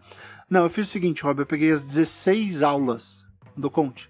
São mais de 16, au mais de 16 horas de conteúdo. Juntei tudo e coloquei. eh, E eu atendi, eu vou aqui ler o e-mail. É, a gente recebeu um e-mail do, do ouvinte Leonardo Romão. Tá, ele, ele falou exatamente a respeito. é, é, exatamente a respeito disso. E ele sugeriu um tema também. Ele quer que a gente fale sobre ah, como lidar com a procrastinação na vida. vamos, vamos pensar, deixa a gente ir pro sofá. A gente vai no sofá, liga o Netflix e a gente pensa nesse tema. Tá? É, vou dar uma, vou dar uma elaborada aqui. Eu vou dar uma elaborada aqui, mas ele falou aqui. ah, o objetivo inicial desse e-mail era te perguntar se você ah, disponibilizaria material usado nas aulas do Conte de forma individual, basicamente. É, e cara, eu fiz isso, tá? Ah, Leonardo Romão e tantos outros que já me perguntaram disso ao longo dos últimos dois anos e meio. É, eu fiz exatamente isso. A partir de hoje, você pode adquirir, investir, use o verbo ah, que você quiser, que não seja comprar, né? Porque parece que, parece que é feio falar, olha, você pode comprar É. um curso, você não pode falar, não, não é uma compra, senão você, você tem que fazer de conta que a pessoa está investindo. Não, você está comprando um curso, é um investimento, né? Mas enfim, parece que é feio. Ah, a partir de hoje você pode comprar todo o conteúdo do Conte, curso online de técnicas para escritores, ah, sem ter que fazer o Conte. O que significa? Você agora entra no link que eu coloquei aí embaixo no programa, ah, você vai ver toda a descrição, tá tudo lá. Se você comprar esse curso ao momento que você quiser, você vai ter acesso instantâneo a todas as aulas e a apostila de exercícios e referências. Tem mais de 50 páginas. Tá? Então você vai poder ver todos os vídeos, fazer todos os exercícios, ler todo o material de referência, basicamente fazer o conte por um terço do preço. Tá? Ah, o, o valor que a gente definiu foi 559 reais. E Em vez de 1.900 reais, agora você paga 559 reais, parcelado em até 12 vezes. Puta oportunidade, né? Pra quem não pode fazer, é, é- é a hora e agora, né? Exato, Rob. E assim, eu tô sendo extremamente sincero com isso. Eu fiz porque eu quero eventualmente remodelar o curso e, e dar outros cursos. Eu não quero ficar dando o conte pelo resto da minha vida. Ah, segundo, muita gente pede e precisa. Eu acho que o mercado precisa disso. Então, botando o preço do jeito que tá, fica mais acessível. É um puta presente de Natal, se você conhece alguém que é escritor, né? Sim. pede pra alguém te dar isso de, de Natal. Mas olha só, é um jeito de, de, de deixar isso mais acessível e é um jeito de, de ajudar mais gente. Ah, quer ajudar? Põe no YouTube. Então, esse é o meu trabalho, tá? Essa parte do meu trabalho. As crianças precisam de comida aqui em casa, então eu cheguei no valor ah, mínimo mais justo que eu imaginei. E, e eu quero realmente que vocês consigam fazer esse curso. Ah, agora, vocês imaginam, já que a margem do que eu ganho, já que, né, se alguém for falar disso. E eu tô batendo nessa tecla porque toda vez que a gente fala de dinheiro, isso parece, ofe- parece ofender algumas pessoas. É, é. Parece ser uma coisa que não é legal. Não, vocês estão ouvindo. Vamos, vamos ser honestos aqui, todo mundo. Você que está ouvindo o gente que escreve agora, apoiador ou não, a maioria de vocês, não, todo mundo, a maioria de vocês não quer ser escritor e ganhar dinheiro com isso?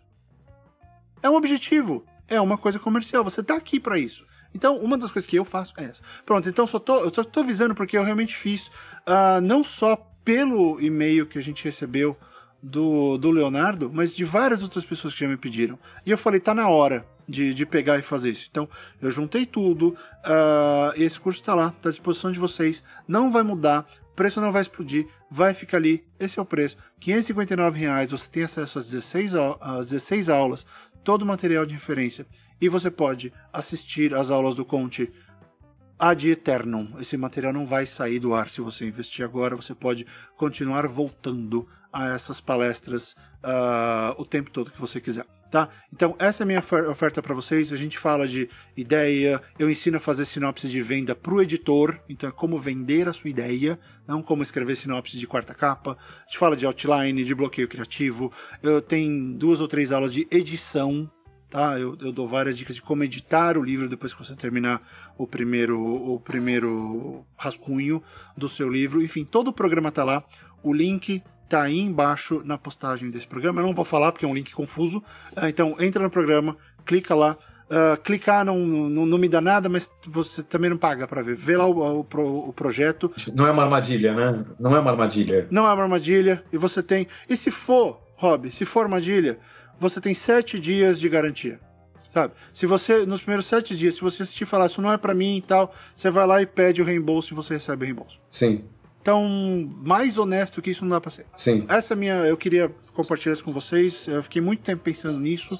Então, em vez de ficar criando turmas novas, eu resolvi liberar o conteúdo. A diferença é. Quem pagou mais e fez antes teve acesso ao atendimento comigo, podia tirar dúvida, tinha encontro mensal. Isso não existe mais, ok? Não tem mais consultoria envolvida. É, somente uh, são só as palestras e a apostila. Tá legal? Então, quem tiver afim, uh, dá uma checada lá. O curso, o Conte, que eu chamei de Conte Masterclass para escritores, uh, está finalmente lançado. Espero que vocês uh, eventualmente consigam fazer esse investimento e, e, fazer uso de todo esse material que eu criei, que eu produzi com todo carinho e qualidade que eu podia. O Eric tá rindo demais da minha venda. Ele tá vendo Pocoyo. Eu tô vendo. Né, Rob? Ele eu tá tô vendo. vendo. É o seu futuro. É o seu futurinho. Tá, então é isso. Vamos voltar. Uh, vamos voltar aqui falar. Eu só falei isso porque, já que o pessoal vai escrever, é legal se preparar, é legal buscar informações onde você puder. O Conte é mais uma opção entre tantas outras que existem no mercado. Espero que seja útil para vocês.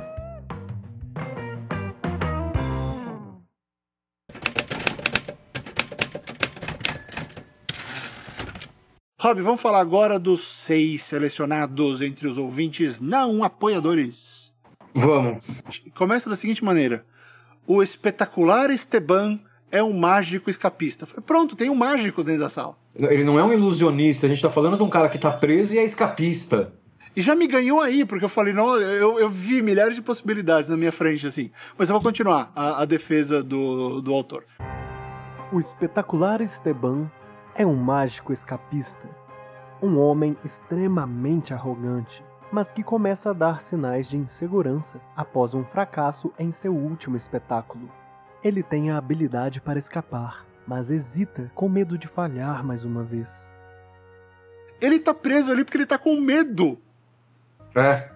Que brilhante. Não, a, ideia, a, ideia, é muito boa, a ideia é muito que boa. Que legal. Então, assim, a gente leu uh, esse texto do Daniel Curio. É o primeiro, se vocês entrarem no, no post do programa 36, é a primeira sinopse que foi postada. E a gente, de cara, falei, a, a gente falou assim, né, Rob? Ih, danou-se, se todas forem assim, daqui 10 a gente preencheu tudo. Vamos ter que fazer três livros, né? É, fodeu. Fodeu. Então, foi super legal a, a ideia do Daniel. Eu acho que uh, justificativa maior do que essa a gente não podia dar. Então, ela, ela, o personagem está definido, era tudo que a gente pediu, tudo que a gente precisava, e é um ótimo personagem. É um mágico, cara. É, eu tô louco para ver o que o Daniel vai fazer em relação a esse mágico. Segundo ouvinte. Morgana está presa em uma cela de loucos por engano. Para livrá-la da cadeia, seu advogado questionou sua sanidade sem consultá-la. E agora ela usa todo o seu charme para conquistar a enfermeira homossexual com o intuito de escapar. De quem é o texto, Rob Gordon? Da Valkyria Vlad. O que eu gostei de cara aqui, no texto da Valkyria, é. De novo, né, aqui tem. Aqui é até mais estranho no ninho, mas a gente leu essa sinopse antes de eu ver o filme, com certeza. Porque eu não fiz associação na hora.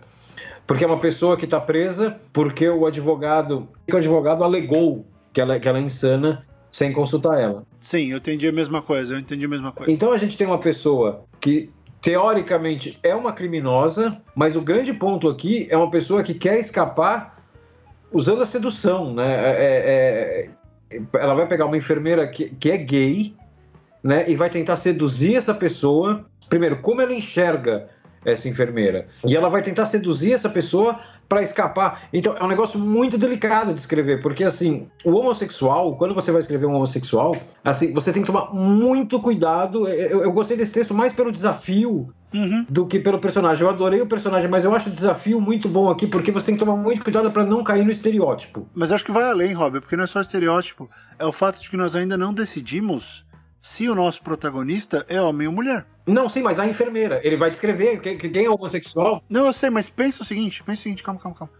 Se o personagem, se a gente definir que o protagonista é homem, certo? Uhum. Ela se vê como, a Morgana se vê como mulher. Sim. Então a gente vai ter um homem se que acha que é mulher e tentando ser mulher o suficiente para convencer alguém que gosta de mulher. É, é, exatamente. Então, o visual não vai, em tese para enfermeira, o visual do protagonista não vai corresponder a, a essa figura Sim. Morgana. Então, como é que isso vai rolar?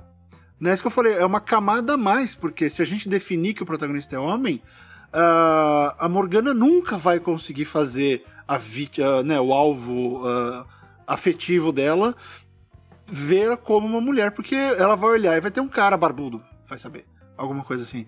É, é muito engraçado, muito, engraçado, muito, muito desafiador, muito curiosa essa, essa ideia da, da Valkyria. Eu gostei bastante, eu gostei bastante, eu, eu acho ela forte. Não, é, é que eu, eu sinto, ah, eu não acho que seja a mais forte, mas aparentemente é a, é a mais relevante porque é o caminho da fuga, sabe? É, não, é a mais forte pensando no texto como um todo. Sim, sim, sim, sim, Essa sim. é a personalidade dela que vai ser explorada, né? Eu, eu, eu, tô bem ansioso para ler esse aqui. Vamos lá para o próximo texto. Juliana, a violinista.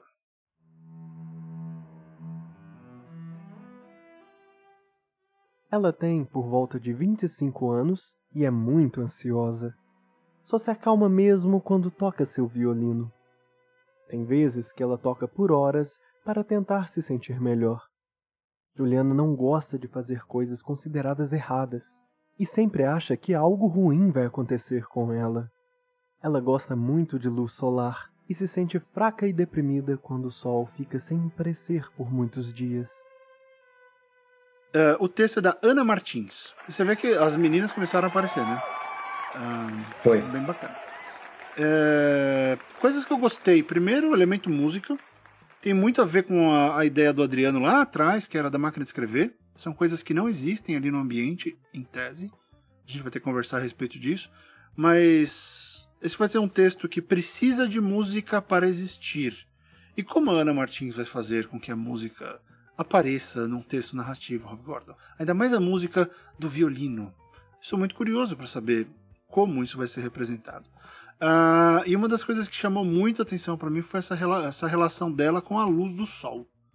Ah, o, que, o que isso vai, vai fazer com esse personagem? Quer dizer, ela, ela, vai, ela vai ter uma reação específica. Por exemplo, se for uma daquelas. Se a gente colocar o personagem que nós ainda não sabemos onde ele está, se ele estiver numa daquelas salas todas estofadas e tal, tem uma janelinha que dificilmente vai, vai ter luz do sol ali. Né? Mas se de repente a gente colocar numa cela, num lugar que tem uma janela, e na hora que o sol aparece é a melhor hora do dia para essa personagem, como vai ser a interação dessa personagem com esse elemento? Né? Então, eu acho bem, bem, bem rico, uma coisa que pode dar muito espaço para Ana trabalhar isso e, e criar uma relação bem bacana. Foi isso que me atraiu nesse nessa sinopse, a música e a luz. São duas coisas que andam bem juntas, né? É, é, ainda mais violino, né? É, você lembra da- da- da- das sonatas de violino do Mozart e tal? Ah, Mozart, este já citado pelo Léo Carnelos lá no Amadeus. É, o que me atraiu no, no- no texto da Ana é, é- é justamente o outro elemento, que é o lance do ansiosa. Porque vamos pensar o seguinte: ela é ansiosa e ela não gosta de fazer coisas consideradas erradas, e eu não sei se são consideradas erradas pela sociedade ou por ela. Ou por ela, é, ou só por ela. né? É. Porque ela sempre acha que ela vai ser punida. Ela acha que algo ruim vai acontecer com ela. Só que assim, Uhum. ela está presa. Teoricamente, eu não sei o grau de loucura da. da como chama a violinista? Juliana. Juliana. Eu não sei o grau de loucura dela, mas teoricamente o violino dela não está ali. Então, assim, ela está presa num lugar onde bate pouco sol, como você falou, e sem o violino. Ou seja, algo ruim, na minha visão aqui, algo ruim aconteceu com ela. Ela pode ser totalmente insana e achar que ela tá na praia com violino, ok. Mas na descrição, algo ruim parece que algo ruim aconteceu com ela, a leitura que eu faço. E aí a gente soma isso com o lance dela ser ansiosa. Então, assim, você imagina o pico de ansiedade que essa personagem não vai estar dentro da cela. Ela vai estar literalmente Ah, é. surtando de ansiedade. Ela é uma pilha, exatamente, ela tá quase explodindo. Né? Então, assim, isso, meu, pode render uma narrativa mu- muito rica, assim, uma narrativa meio. é, Porque, assim, eu, eu vou tomar. Ô, ô, Ana, isso não é pra você fazer assim, é só como eu vi.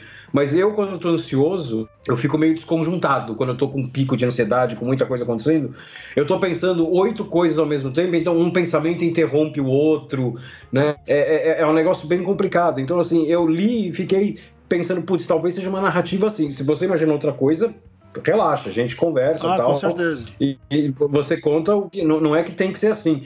Mas eu fiquei pensando, putz, isso pode ser rico demais, cara. Essa narrativa desencontrada é aquela que, putz, o leitor, quando chega na metade do texto, ele fala assim: eu tô entendendo 30%.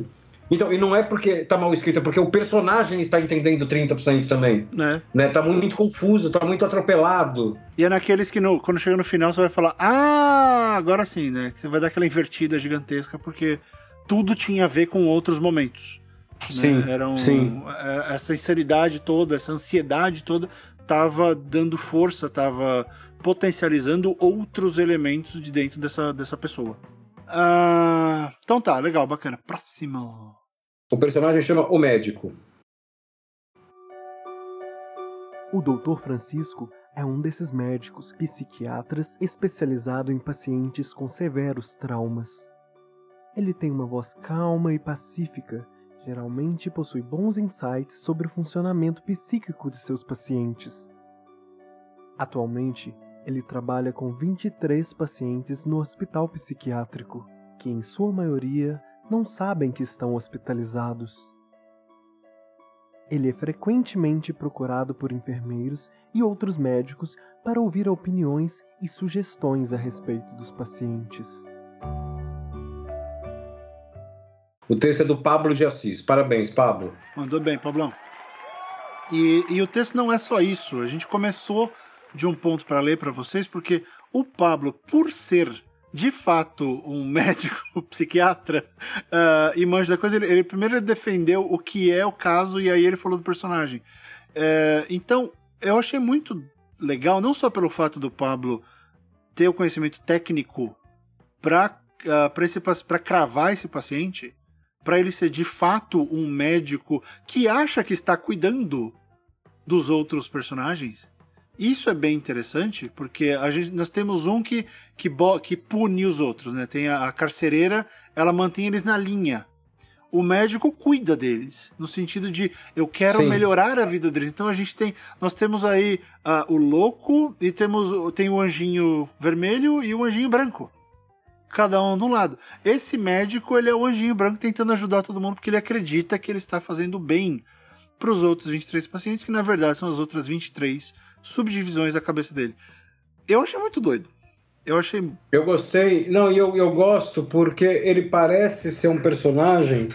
ah, ah, além dele já ter esse grau de loucura que a gente gosta, que a gente gostou no outro, que ele interage com as outras personalidades, ou pelo menos. Não vou colocar interagir, vai. Ele, tem ciência das outras personagens. Gostou do tem ciência? É bonito, né?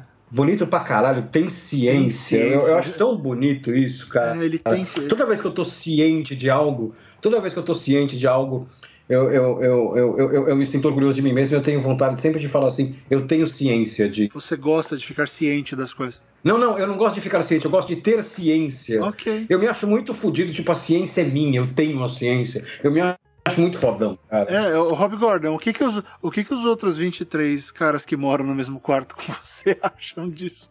Então, tem um que não gosta muito quando eu falo isso, que ele acha que eu sou arrogante. É, Tem outro que fica correndo pelado em volta do quarto. Sai, visão, sai, visão, sai, visão. Ah, droga! O que você fez, Rob Gordon? Você acabou com a minha vida, Rob Gordon. Ok, desculpa. Morra, desculpa. desgraçado. Fo- fo- foca no tem ciência. Meu Deus. Enfim, esse personagem, ele tem ciência dos outros, ele sabe que existe os outros. Isso já é pra gente um negócio atraente. É. né? Uh, porque essa interação ela tem tudo para ser rica. Mas o que eu gosto aqui é que ele, ele é um personagem, putz, ele tá, tá descrito aqui, né? Fala mansa, né? Calmo, imagina um cara pausado, bem ponderado, falando, né? Um cara que você começa a conversar com ele, você fala, puta, essa pessoa é totalmente racional, né? É quase um, quase um Spock falando assim, de tão Uhum. ponderado e tal, né? Então, assim, é, é um, é um contraponto tão fodido pra loucura da, da história como um todo, que, putz, pode dar uma cor muito, muito legal. aí. É, ele é parecido com o. Ele é pareci- parecido com o açougueiro lá, né? Com a besta. Então, só que o açougueiro, ele, ele, ele, ele, é desprovido de sentimentos, Exato, né? Ele exato. Esse cara não, ele é simplesmente ponderado. Sim, sim. Né? Algo pode deixar ele puto, magoado, com remorso, tomar uma decisão errada. Então, assim, olha que legal, cara. É, voltando para aquilo que a gente falou do controle, ele, ele, ele está no controle de tudo, né? Porque isso não quer dizer que ele manda na história, sim que ele tem consciência dos outros, das outras personalidades. Só que ele não se deixa contaminar. A loucura dele parece não se contaminar com a loucura de tudo, né? Ele, ele, ele meio que se coloca acima disso. É, é porque ele, assim como uma pessoa normal, ele acha que ele não precisa de supervisão. É? Ele, assim como nós, ele acha que ele tá resolvido. Quer dizer, eu não, eu não tenho muita certeza disso, mas em tese, uma pessoa normal acha que não, ninguém precisa cuidar dela porque ela é normal. Então é legal porque o Pablo pode, inclusive, botar isso em xeque, né? Até onde a gente é louco e não percebe. Agora, duas coisas que eu tenho que já levantar como alerta pro Pablo. Pablão, por você ter tudo isso de base, o seu texto não pode alienar o leitor com, com infodump e com coisas técnicas Ah, sim. né? Ele, por mais que ele seja um médico, ah, como as pessoas vão até ele buscar opiniões, eu acho legal que você use essas outras pessoas ou essas, essas coisas da imaginação dele para explicar as coisas, não para jogar técnica e teoria, tá? É, tem que ser para retardados em psiquiatria e psicologia como eu, por exemplo, conseguirem ler né, e compreender o que está acontecendo. E uma outra coisa que eu já, já digo de bate pronto, o trechinho que você usa, ah, ele trabalha com 23 pacientes que em sua maioria não sabem que estão hospitalizados.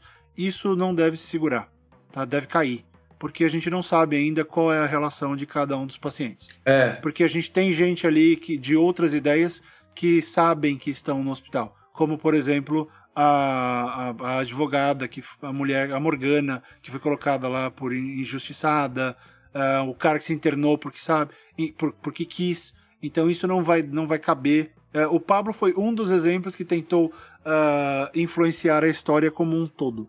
E nesse caso isso não vai dar pra ficar porque nós temos personagens bem díspares. Tá?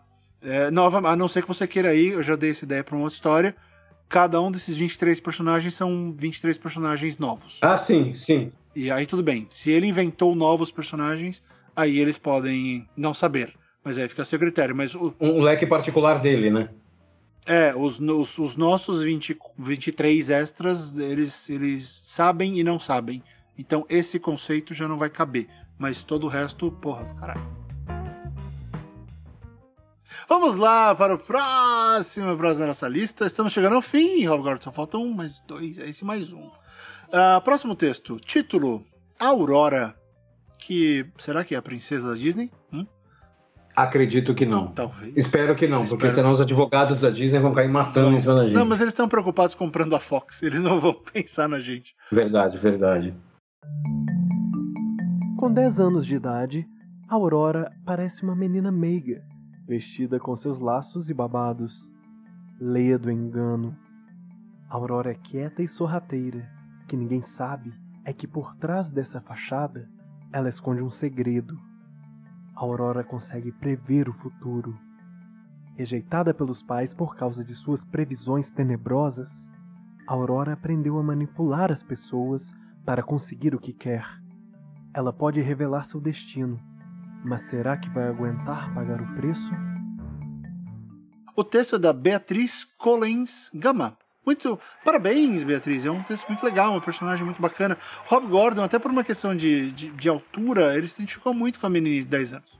O... Não, falando sério agora, esse texto ele, ele foi bastante debatido Foi. junto com mais dois ou três, Que porque tinham crianças. que, que eram personagens crianças. E, e, assim, pode até ser meio clichê, né? Você ter um- num num cenário como esse com múltiplas personalidades. você ter uma criança. Mas é que aí esse clichê, por mais que ele seja clichê, ele não deixa de ser interessante.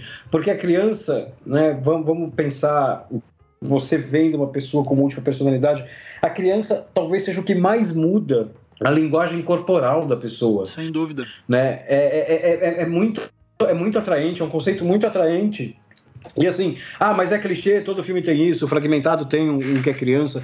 Só que assim, né, o clichê, quando ele é bem usado, ele, ele, ele continua sendo clichê, mas ele não incomoda, ele, ele, ele é bom. É, eu já falei né? isso um monte de vezes aqui. O clichê é uma ideia boa que todo mundo resolveu usar. Exatamente. Então, qual que é o seu papel usar o clichê? Você tem que usar melhor que todo mundo.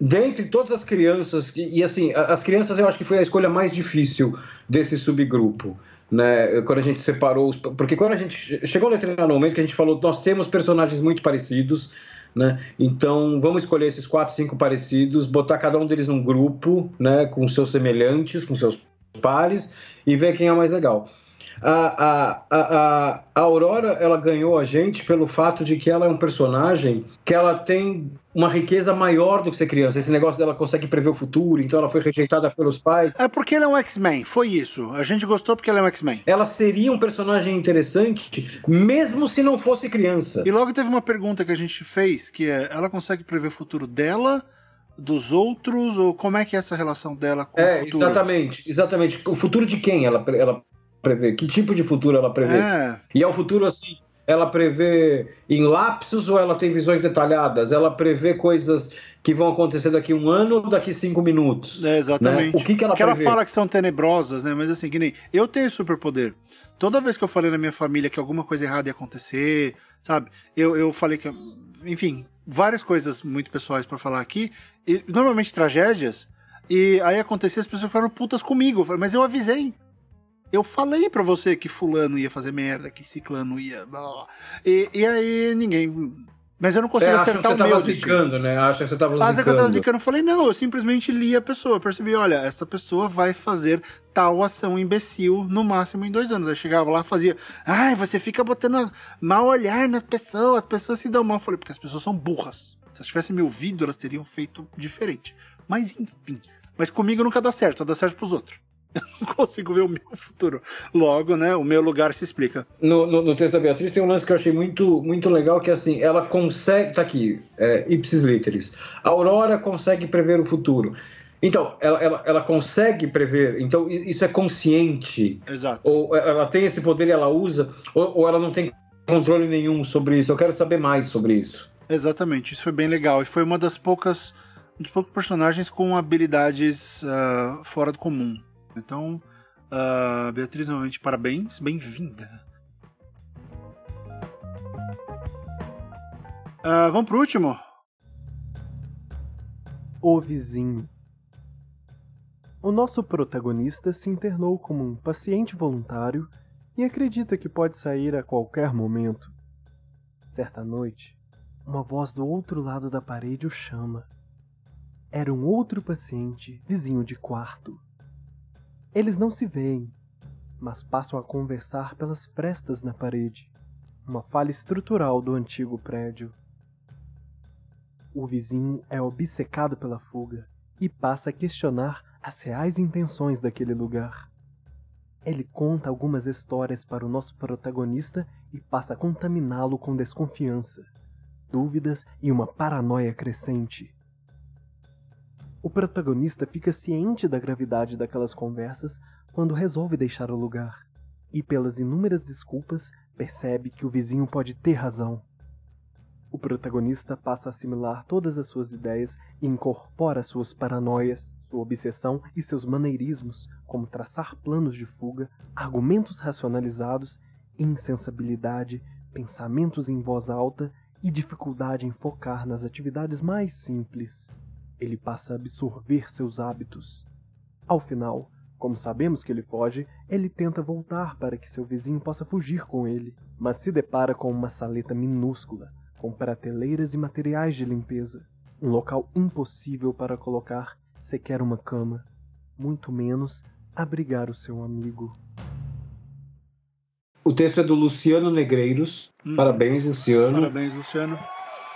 O que chamou a atenção no nosso, no, no- no- na nossa escolha aqui é o seguinte: é que ele, ele, ele, ele tem esse vizinho, esse amigo fantasma dele, um esquema mente brilhante, que é uma voz. Né, que ele ouve. Uhum. Ele, ele interage com essa voz, essa voz interage com ele. Então aí a gente cai quase que no. A gente já coloca um pé na esquizofrenia. Né? Isso é legal também, é legal também. Só que assim, é- essa sinopse, a gente vai conversar isso com mais calma com você, Luciano. Ela, ela, ela, ela tem ressalvas, Uhum. né? É, porque aqui, aqui você tá, como a gente disse lá no começo, a gente tá, você tá interferindo com a história no negócio, como sabemos que ele foge, então a gente ainda não sabe. É, foi uma possibilidade que a gente lançou, né? É, exatamente, foi só uma ideia. É, então, é, talvez a jornada desse personagem no capítulo dele tenha que ser bem trabalhada, retrabalhada. É. Mas o, o, o fato dele descobrir o armário, isso não é nada complicado. Não precisa ficar, não precisa ficar, não, não precisa ficar em pânico achando puta, fudeu. Mas o grande lance aqui é ele interage com a cena, com a cela do lado. E esse tem um twist, eu, eu gostei que tem um twist, que é o fato de chegar lá e, putz, não tem ninguém. Não, nem, poucas histórias que a gente leu tinham twists, é um twist interessante. É, e como eu gostei do personagem, né? O cara que tá ali hum, com esquizofrenia praticamente, tentando fugir. Ele, ele é um dos poucos que tá tentando fugir ativamente. Então isso é legal. A gente tem aqui de novo, né? A gente tem a máquina de escrever, nesse ponto você tem uma vantagem, né? é, Em termos de facilidade de texto. Ah, você tem a máquina de escrever do, do, do- do escritor, do, do, do Olivetti, você tem o violino da, da, da menina lá de 25 anos, o texto da Ana, acho que é Juliana, a É, violinista Juliana. né? Aqui você tem uma voz. A, voz é mais fácil, porque a voz é, ela- ela não é palpável, ela não é um objeto. É. É, uma voz que vem do lado da parede, então é mais fácil lidar com isso. É mais fácil encaixar, né? É, exatamente, de inserir nesse universo. E aí você abre inúmeras possibilidades de desenvolvimento, porque você está literalmente interagindo com outra personalidade. Né? Então, por um lado, é mais fácil encaixar a ferramenta que você colocou, que é a voz. Por outro lado, você tem um, um- um desenvolvimento que, putz, ele, ele não é uma via de mão dupla como eu interagindo com o violino. Não, sou eu interagindo com uma voz. É quase uma daquelas peças de teatro que são só dois atores e é um monólogo contra o outro, né? É, exatamente, exatamente. Então, assim, o seu desenvolvimento aqui do, do- da, da- outra voz e, principalmente como ela influencia no personagem vai ter que ser muito bem trabalhado. Muito É. bem trabalhado. E pode ficar um negócio do caralho, mas tem que ser muito bem trabalhado. É, porque, por exemplo, eu acho que a primeira frase, que é a questão do paciente voluntário, ela não agrega em nada pra definir quem esse cara é. Ela, ela para a mim, só parece ser um, um elemento pra tentar justificar a presença, não justifica quem ele é. Porque você não trabalha o resto disso. O outro paciente voluntário que a gente tem, ele tem razão, ele tem medo.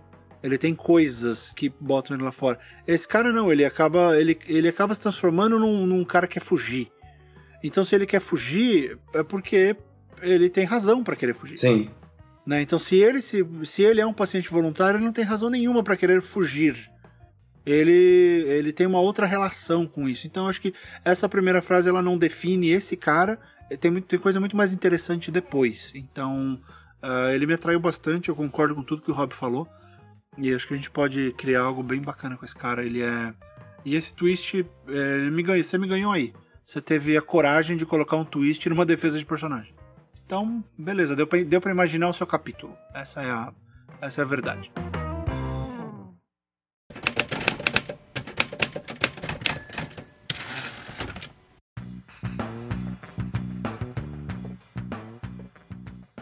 Então foram esses, né, Rob? Esses foram os nossos selecionados entre os ouvintes não apoiadores.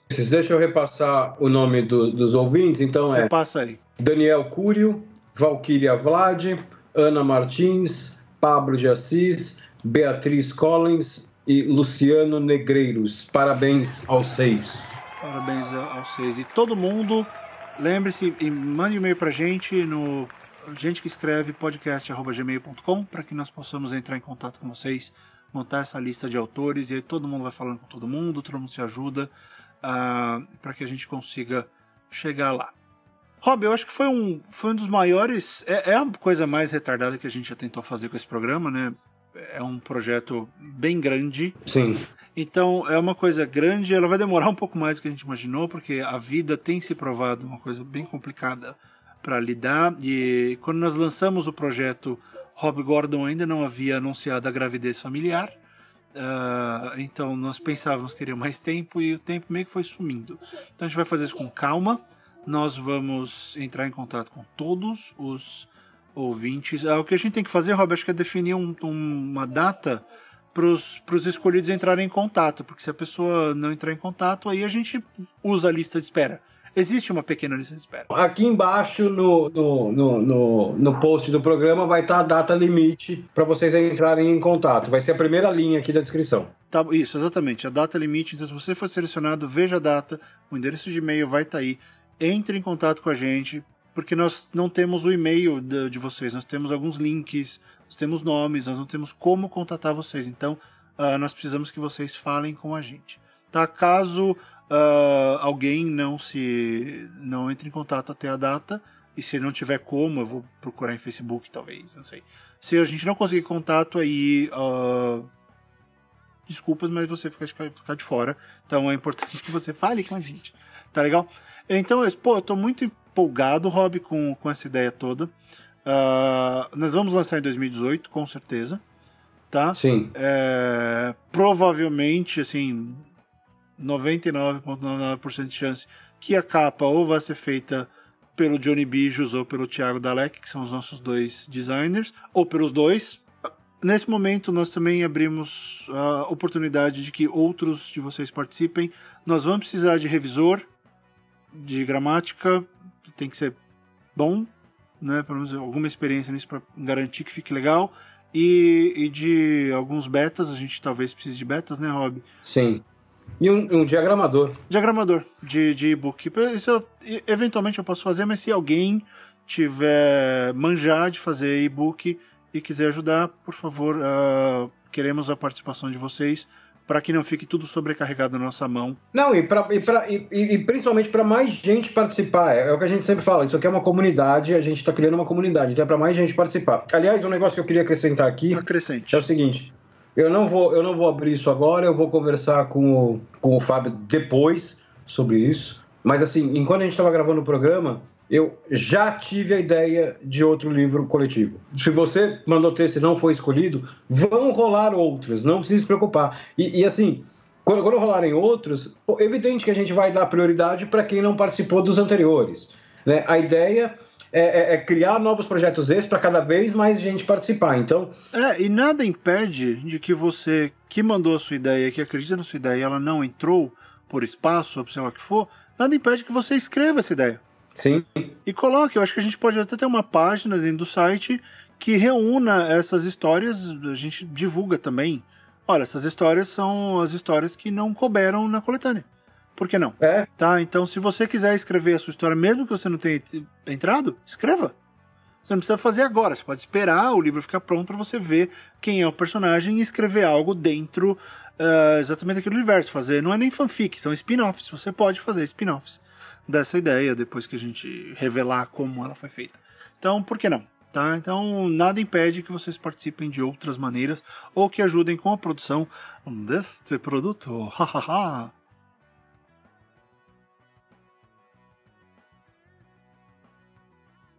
Tá, então eu acho que é isso. É, eu queria agradecer a todos que participaram, a todos que comentaram.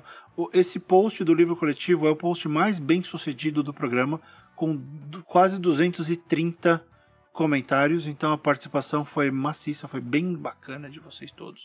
Uh, a gente queria agradecer muito pela participação, pela, pela fé e, e pela audiência de vocês. Tá? Uh, a gente está aqui graças a vocês, por vocês e com vocês. Deixa eu falar um pouquinho da, da leitura que eu faço desse, desse projeto. É, a gente não vai ser ingênuo do, do ponto de, de, a ponto de achar que todo mundo falou, porra, vai ser um puta projeto legal, uh, eu vou participar porque os caras são, são do caralho, os caras me ajudam, né? Isso não é, não é invenção nossa, né? Todo mundo que mandou queria ser publicado, esse é o objetivo de todo mundo. Uhum. Tá? E assim, isso não é... A gente jamais vai ver isso como egoísmo, porque primeiro, por dois motivos. Primeiro, se você não quisesse ser publicado, você teria mandado um texto de bosta. Né? Você teria mandado qualquer coisa. Se você quer ser publicado, você se esmerou. Segundo, a gente está aqui o tempo inteiro falando queira ser publicado, trabalhe para ser publicado, trabalhe para o seu texto não ser lido só pelos seus amigos, pela sua namorada, pelo seu namorado, pelos seus pais. É, é claro que a gente sabe que vocês mandaram porque vocês queriam que, que o texto de vocês fosse escolhido, que fosse para coisa e tal. Independente disso, eu queria agradecer mais uma vez vocês, porque assim, foi tão do caralho a participação de vocês, né? E assim, e quando eu falo participação, eu não estou falando só as dezenas de ideias e sinopses e personagens que a gente recebeu. Mas é que nem o Fábio falou lá no começo, a gente tem 80, 100, 100 ideias e teve 230 comentários. Porra, dá gosto ver vocês participarem, é, é, é, assim, vocês formarem essa comunidade, nos, especialmente nos comentários, que praticamente independe da gente. Né, que a gente não precisa estar ali nos comentários. Porra, é muito do caralho isso, é muito recompensador ver isso acontecer. Sim, mesmo porque a gente conseguiu recuperar algo que a gente perdeu no começo, né? Porque a gente teve uma primeira leva de ouvintes que chegou achando que podia abusar do nosso tempo e que a gente ia ficar lendo tudo que fosse postado, que se frustrou e foi embora. Né? E aí a gente conseguiu de fato mostrar, olha, nós estamos aqui desta maneira, não da maneira É, que exatamente. cada um acha que nós devemos estar. Então é legal porque agora a coisa está mais honesta, a gente se conhece, ah, vocês sabem o que a gente vai fazer e, e vocês sabem o que a gente vai fazer. Então acho que é melhor para todo mundo e hum, sem dúvida ah, saber que as coisas andam sem, ah, sem que a gente precise ficar em cima de vocês o tempo inteiro é muito legal. E eu só queria fazer um último pedido antes da gente encerrar esse programa. Gostou de tudo isso? Quer incentivar o pessoal? Compartilha um episódio que seja nas suas redes sociais. Não é dar like, compartilha. Mostra o episódio para alguém. É, Ó, nossa página no Facebook. Nós temos quase 2 mil, 2 mil pessoas que. Ó, 1990 pessoas que seguem a página. Se cada uma dessas pessoas apertar o botão de compartilhar no Facebook quando sair episódio novo, faz uma baita diferença pra gente. Sabe? E isso não traz mais dinheiro, não sei o que, não. É mais gente ouvindo. Porque não sei se você reparou, Rob, que eu anunciei no meu Twitter essa semana. 260 mil, eu vi agora. há pouco. 260 mil downloads. É no total, tudo junto. É muita gente pro nosso projeto pequeno, pro nosso projeto de nicho. Então, é, quanto mais gente tiver aqui, melhor. O podcast pode crescer, vai atrair mais atenção, sabe? É, não é só de podcast de cultura pop e oba-oba que vive o mundo. A gente faz um que ajuda. Então, ajuda a gente de volta. É apertar um botão. É, em vez de apertar o like, apertar o share, o compartilhar. Não é só curtir, é curtir e compartilhar, porque a gente quer espalhar essa ideia, a gente quer espalhar essa mensagem. Agora que a gente vai lançar o, o- livro coletivo, a gente quer espalhar essa criação de todos nós. Tá? Então é legal se todo mundo aqui que quer ser escritor se ajuda. A gente compartilha as coisas de vocês quando aparecem aqui. Sabe? Ah, nós lemos as sinopses, a gente dá oportunidades. Então, ajuda a gente. É apertar um botão, é entrar no Twitter e colocar retweet. Tum. Eu quero fazer dois pedidos aqui. O primeiro é o seguinte: você que está ouvindo esse programa agora, né, joga esse programa no seu Twitter, joga o link do programa no seu Twitter, joga o link do programa no- no- no- na, na timeline do seu Facebook, joga e fala, porra, se você quer escrever e tal, ouve isso aqui, os caras ajudam e tal, os Ou caras. se você gosta de quem escreve, porque a gente não fica só em cima disso, né? A gente, a gente foi além do ensinar a escrever. Então, assim, você que está ouvindo agora né, o programa, divulga. Não, não custa nada para você e assim faz uma diferença fodida no alcance do programa. Eu não dediquei o, o, o meu conto de em que a inspiração apareceu para os ouvintes do Gente que Escreve por marketing. Toa, não, é né? porque, porra, é porque, porra, é uma puta comunidade legal e é um negócio que eu, quando comecei a escrever, eu queria fazer parte de uma comunidade de escritores, de trocar ideia e tal, de, de ter gente para conversar, né? E não tive, né? Então, porra, eu, eu dou um valor muito grande para isso. Então, meu primeiro pedido é: compartilhe agora, compartilhe. Sim, sim. Você está na sua casa ouvindo? Compartilhe agora. E o segundo pedido que eu tenho, é, que é tão especial quanto, Hum. é o seguinte: entra no Twitter e coloca lá, arroba Fábio M. Barreto no Twitter. Manda uma mensagem pro Barreto no Twitter, aberta, que eu vou monitorar. Eu vou abrir uma aba no TweetDeck para ver as mentions do Fábio Barreto, falando assim: Eu quero um programa de literatura no ar. Por favor, é um pedido pessoal meu, tá? Por favor, entre no Twitter dele e faça, fa- faça só isso. Eu quero gente que escreve de literatura no ar. Sabe? Raymond Chandler, Dashiell Hammett, né? É, E, e use a hashtag, e use a, use a hashtag gente que escreve no ar. Então, mas o Rob Gordon fica enchendo meu saco pra gravar no ar. E foi meio que daí que saiu o programa do Blade Runner. Foi, foi. Mas eu ainda não consegui parar para ler nenhum desses autores. Então eu não quero gravar um programa sobre algo que eu não li, porque vai ficar chato, entendeu? Eu não vou poder contribuir, eu vou ficar perguntando para você. Se você, se você não tiver nada melhor para fazer e quiser encher o saco do Fabarrito e lotar as mentions dele, não, não, precisa me, não precisa me copiar. copia, copia o Rob Gordon, copia o Rob Ele Gordon. é inteligente, é o que ele precisa para entender a porra do gênero, pra gente gravar um programa aqui. Mas enfim, galera, é, é isso. Espero que vocês tenham, vocês gostem do resultado dessa lista. Nós fizemos pensando na melhor qualidade possível e dentro da nossa realidade do que a gente podia ter feito. Obrigado a todos, apoiadores e não apoiadores, que, que participaram, que mandaram seus materiais. Escrevam as histórias se quiserem, se não foram uh, selecionados. Se você foi selecionado, entre em contato com a gente, por favor. Uh, queria novamente agradecer a todos. E direto de Los Angeles, eu sou Fábio Barreto. Um grande abraço a todos e até semana que vem. E continuem escrevendo. Tchau, pessoal. Obrigado pela participação e até o próximo programa.